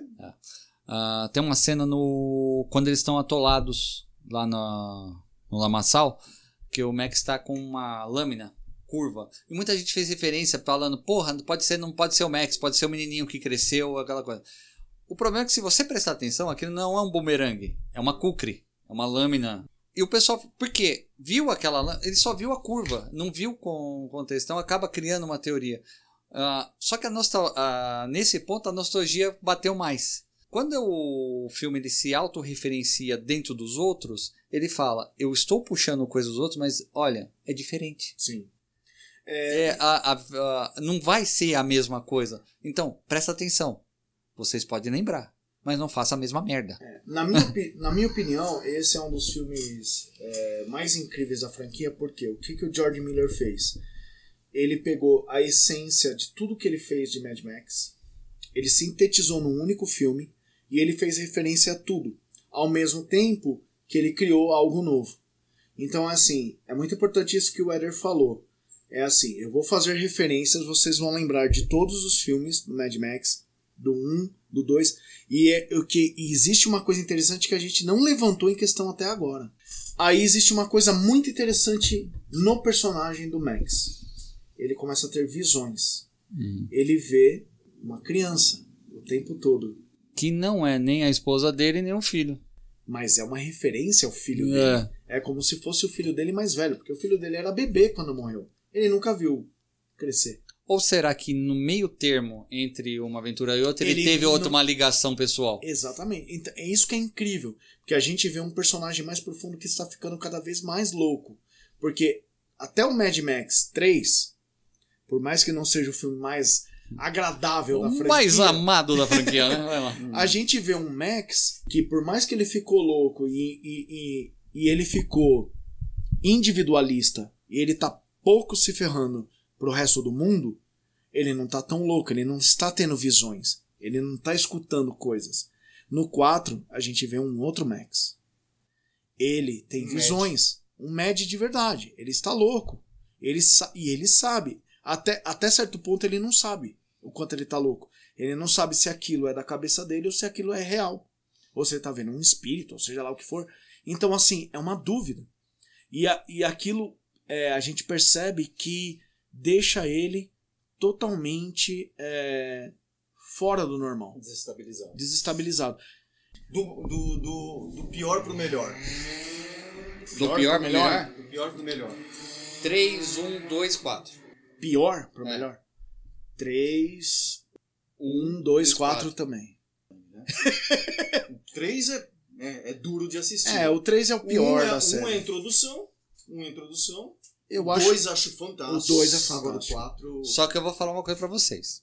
Eu tenho um carinho especial com um, porque depois que eu estudei a produção, como foi feita e tal, e eu como fã de Star Trek, lembrando da série clássica, sabendo pelos percalços que a produção também teve e só pra lembrar, quatro episódios de Star Trek dá um Mad Max, né? Pela grana de 60 lá em 66, dinheiro, é, né? pelo dinheiro que dava, dá um Mad Max. O piloto, o primeiro piloto foi 350 mil. Nossa, foi o Mad Max. Ah, o piloto. é o piloto. Mad Max.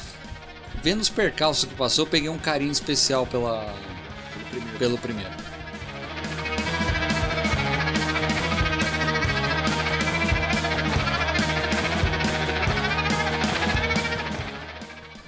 Gente, obrigado de novo. Adoro estar com vocês. A gente vai fazer mais programas, já sei que a gente vai falar de mais coisa. Ah, estamos, o Carlão já está mostrando a camisa dele. Falaremos de quadrinhos. Yes. O Gil, eu colocarei ele aqui sentado falar sozinho só do Império Romano. Vai ser lindo. Vai ser. Não sei se vou falar do Império Romano, mas tudo bem. É, ele, vai, se- ele vai sentir o. A gente pode falar do Tio Patinhas também. É, pode ser. Mas, Carlão, obrigado, Carlão. Eu que agradeço, Éder. Valeu, pela. aí pela ele presença. trouxe aqui folhas e folhas de pesquisa. Obrigado, Gil. Gil Gomes Dias Dias. Eu que agradeço, Éder. Eu que. Éder, valeu, obrigado. Valeu, Carlão, amigo de longa data. É nóis, estamos sempre juntos, Gilson. Estamos sempre juntos aí. Um abraço que o Pioli com certeza vai ouvir isso aqui. Gente, abraço. Falou! Falou!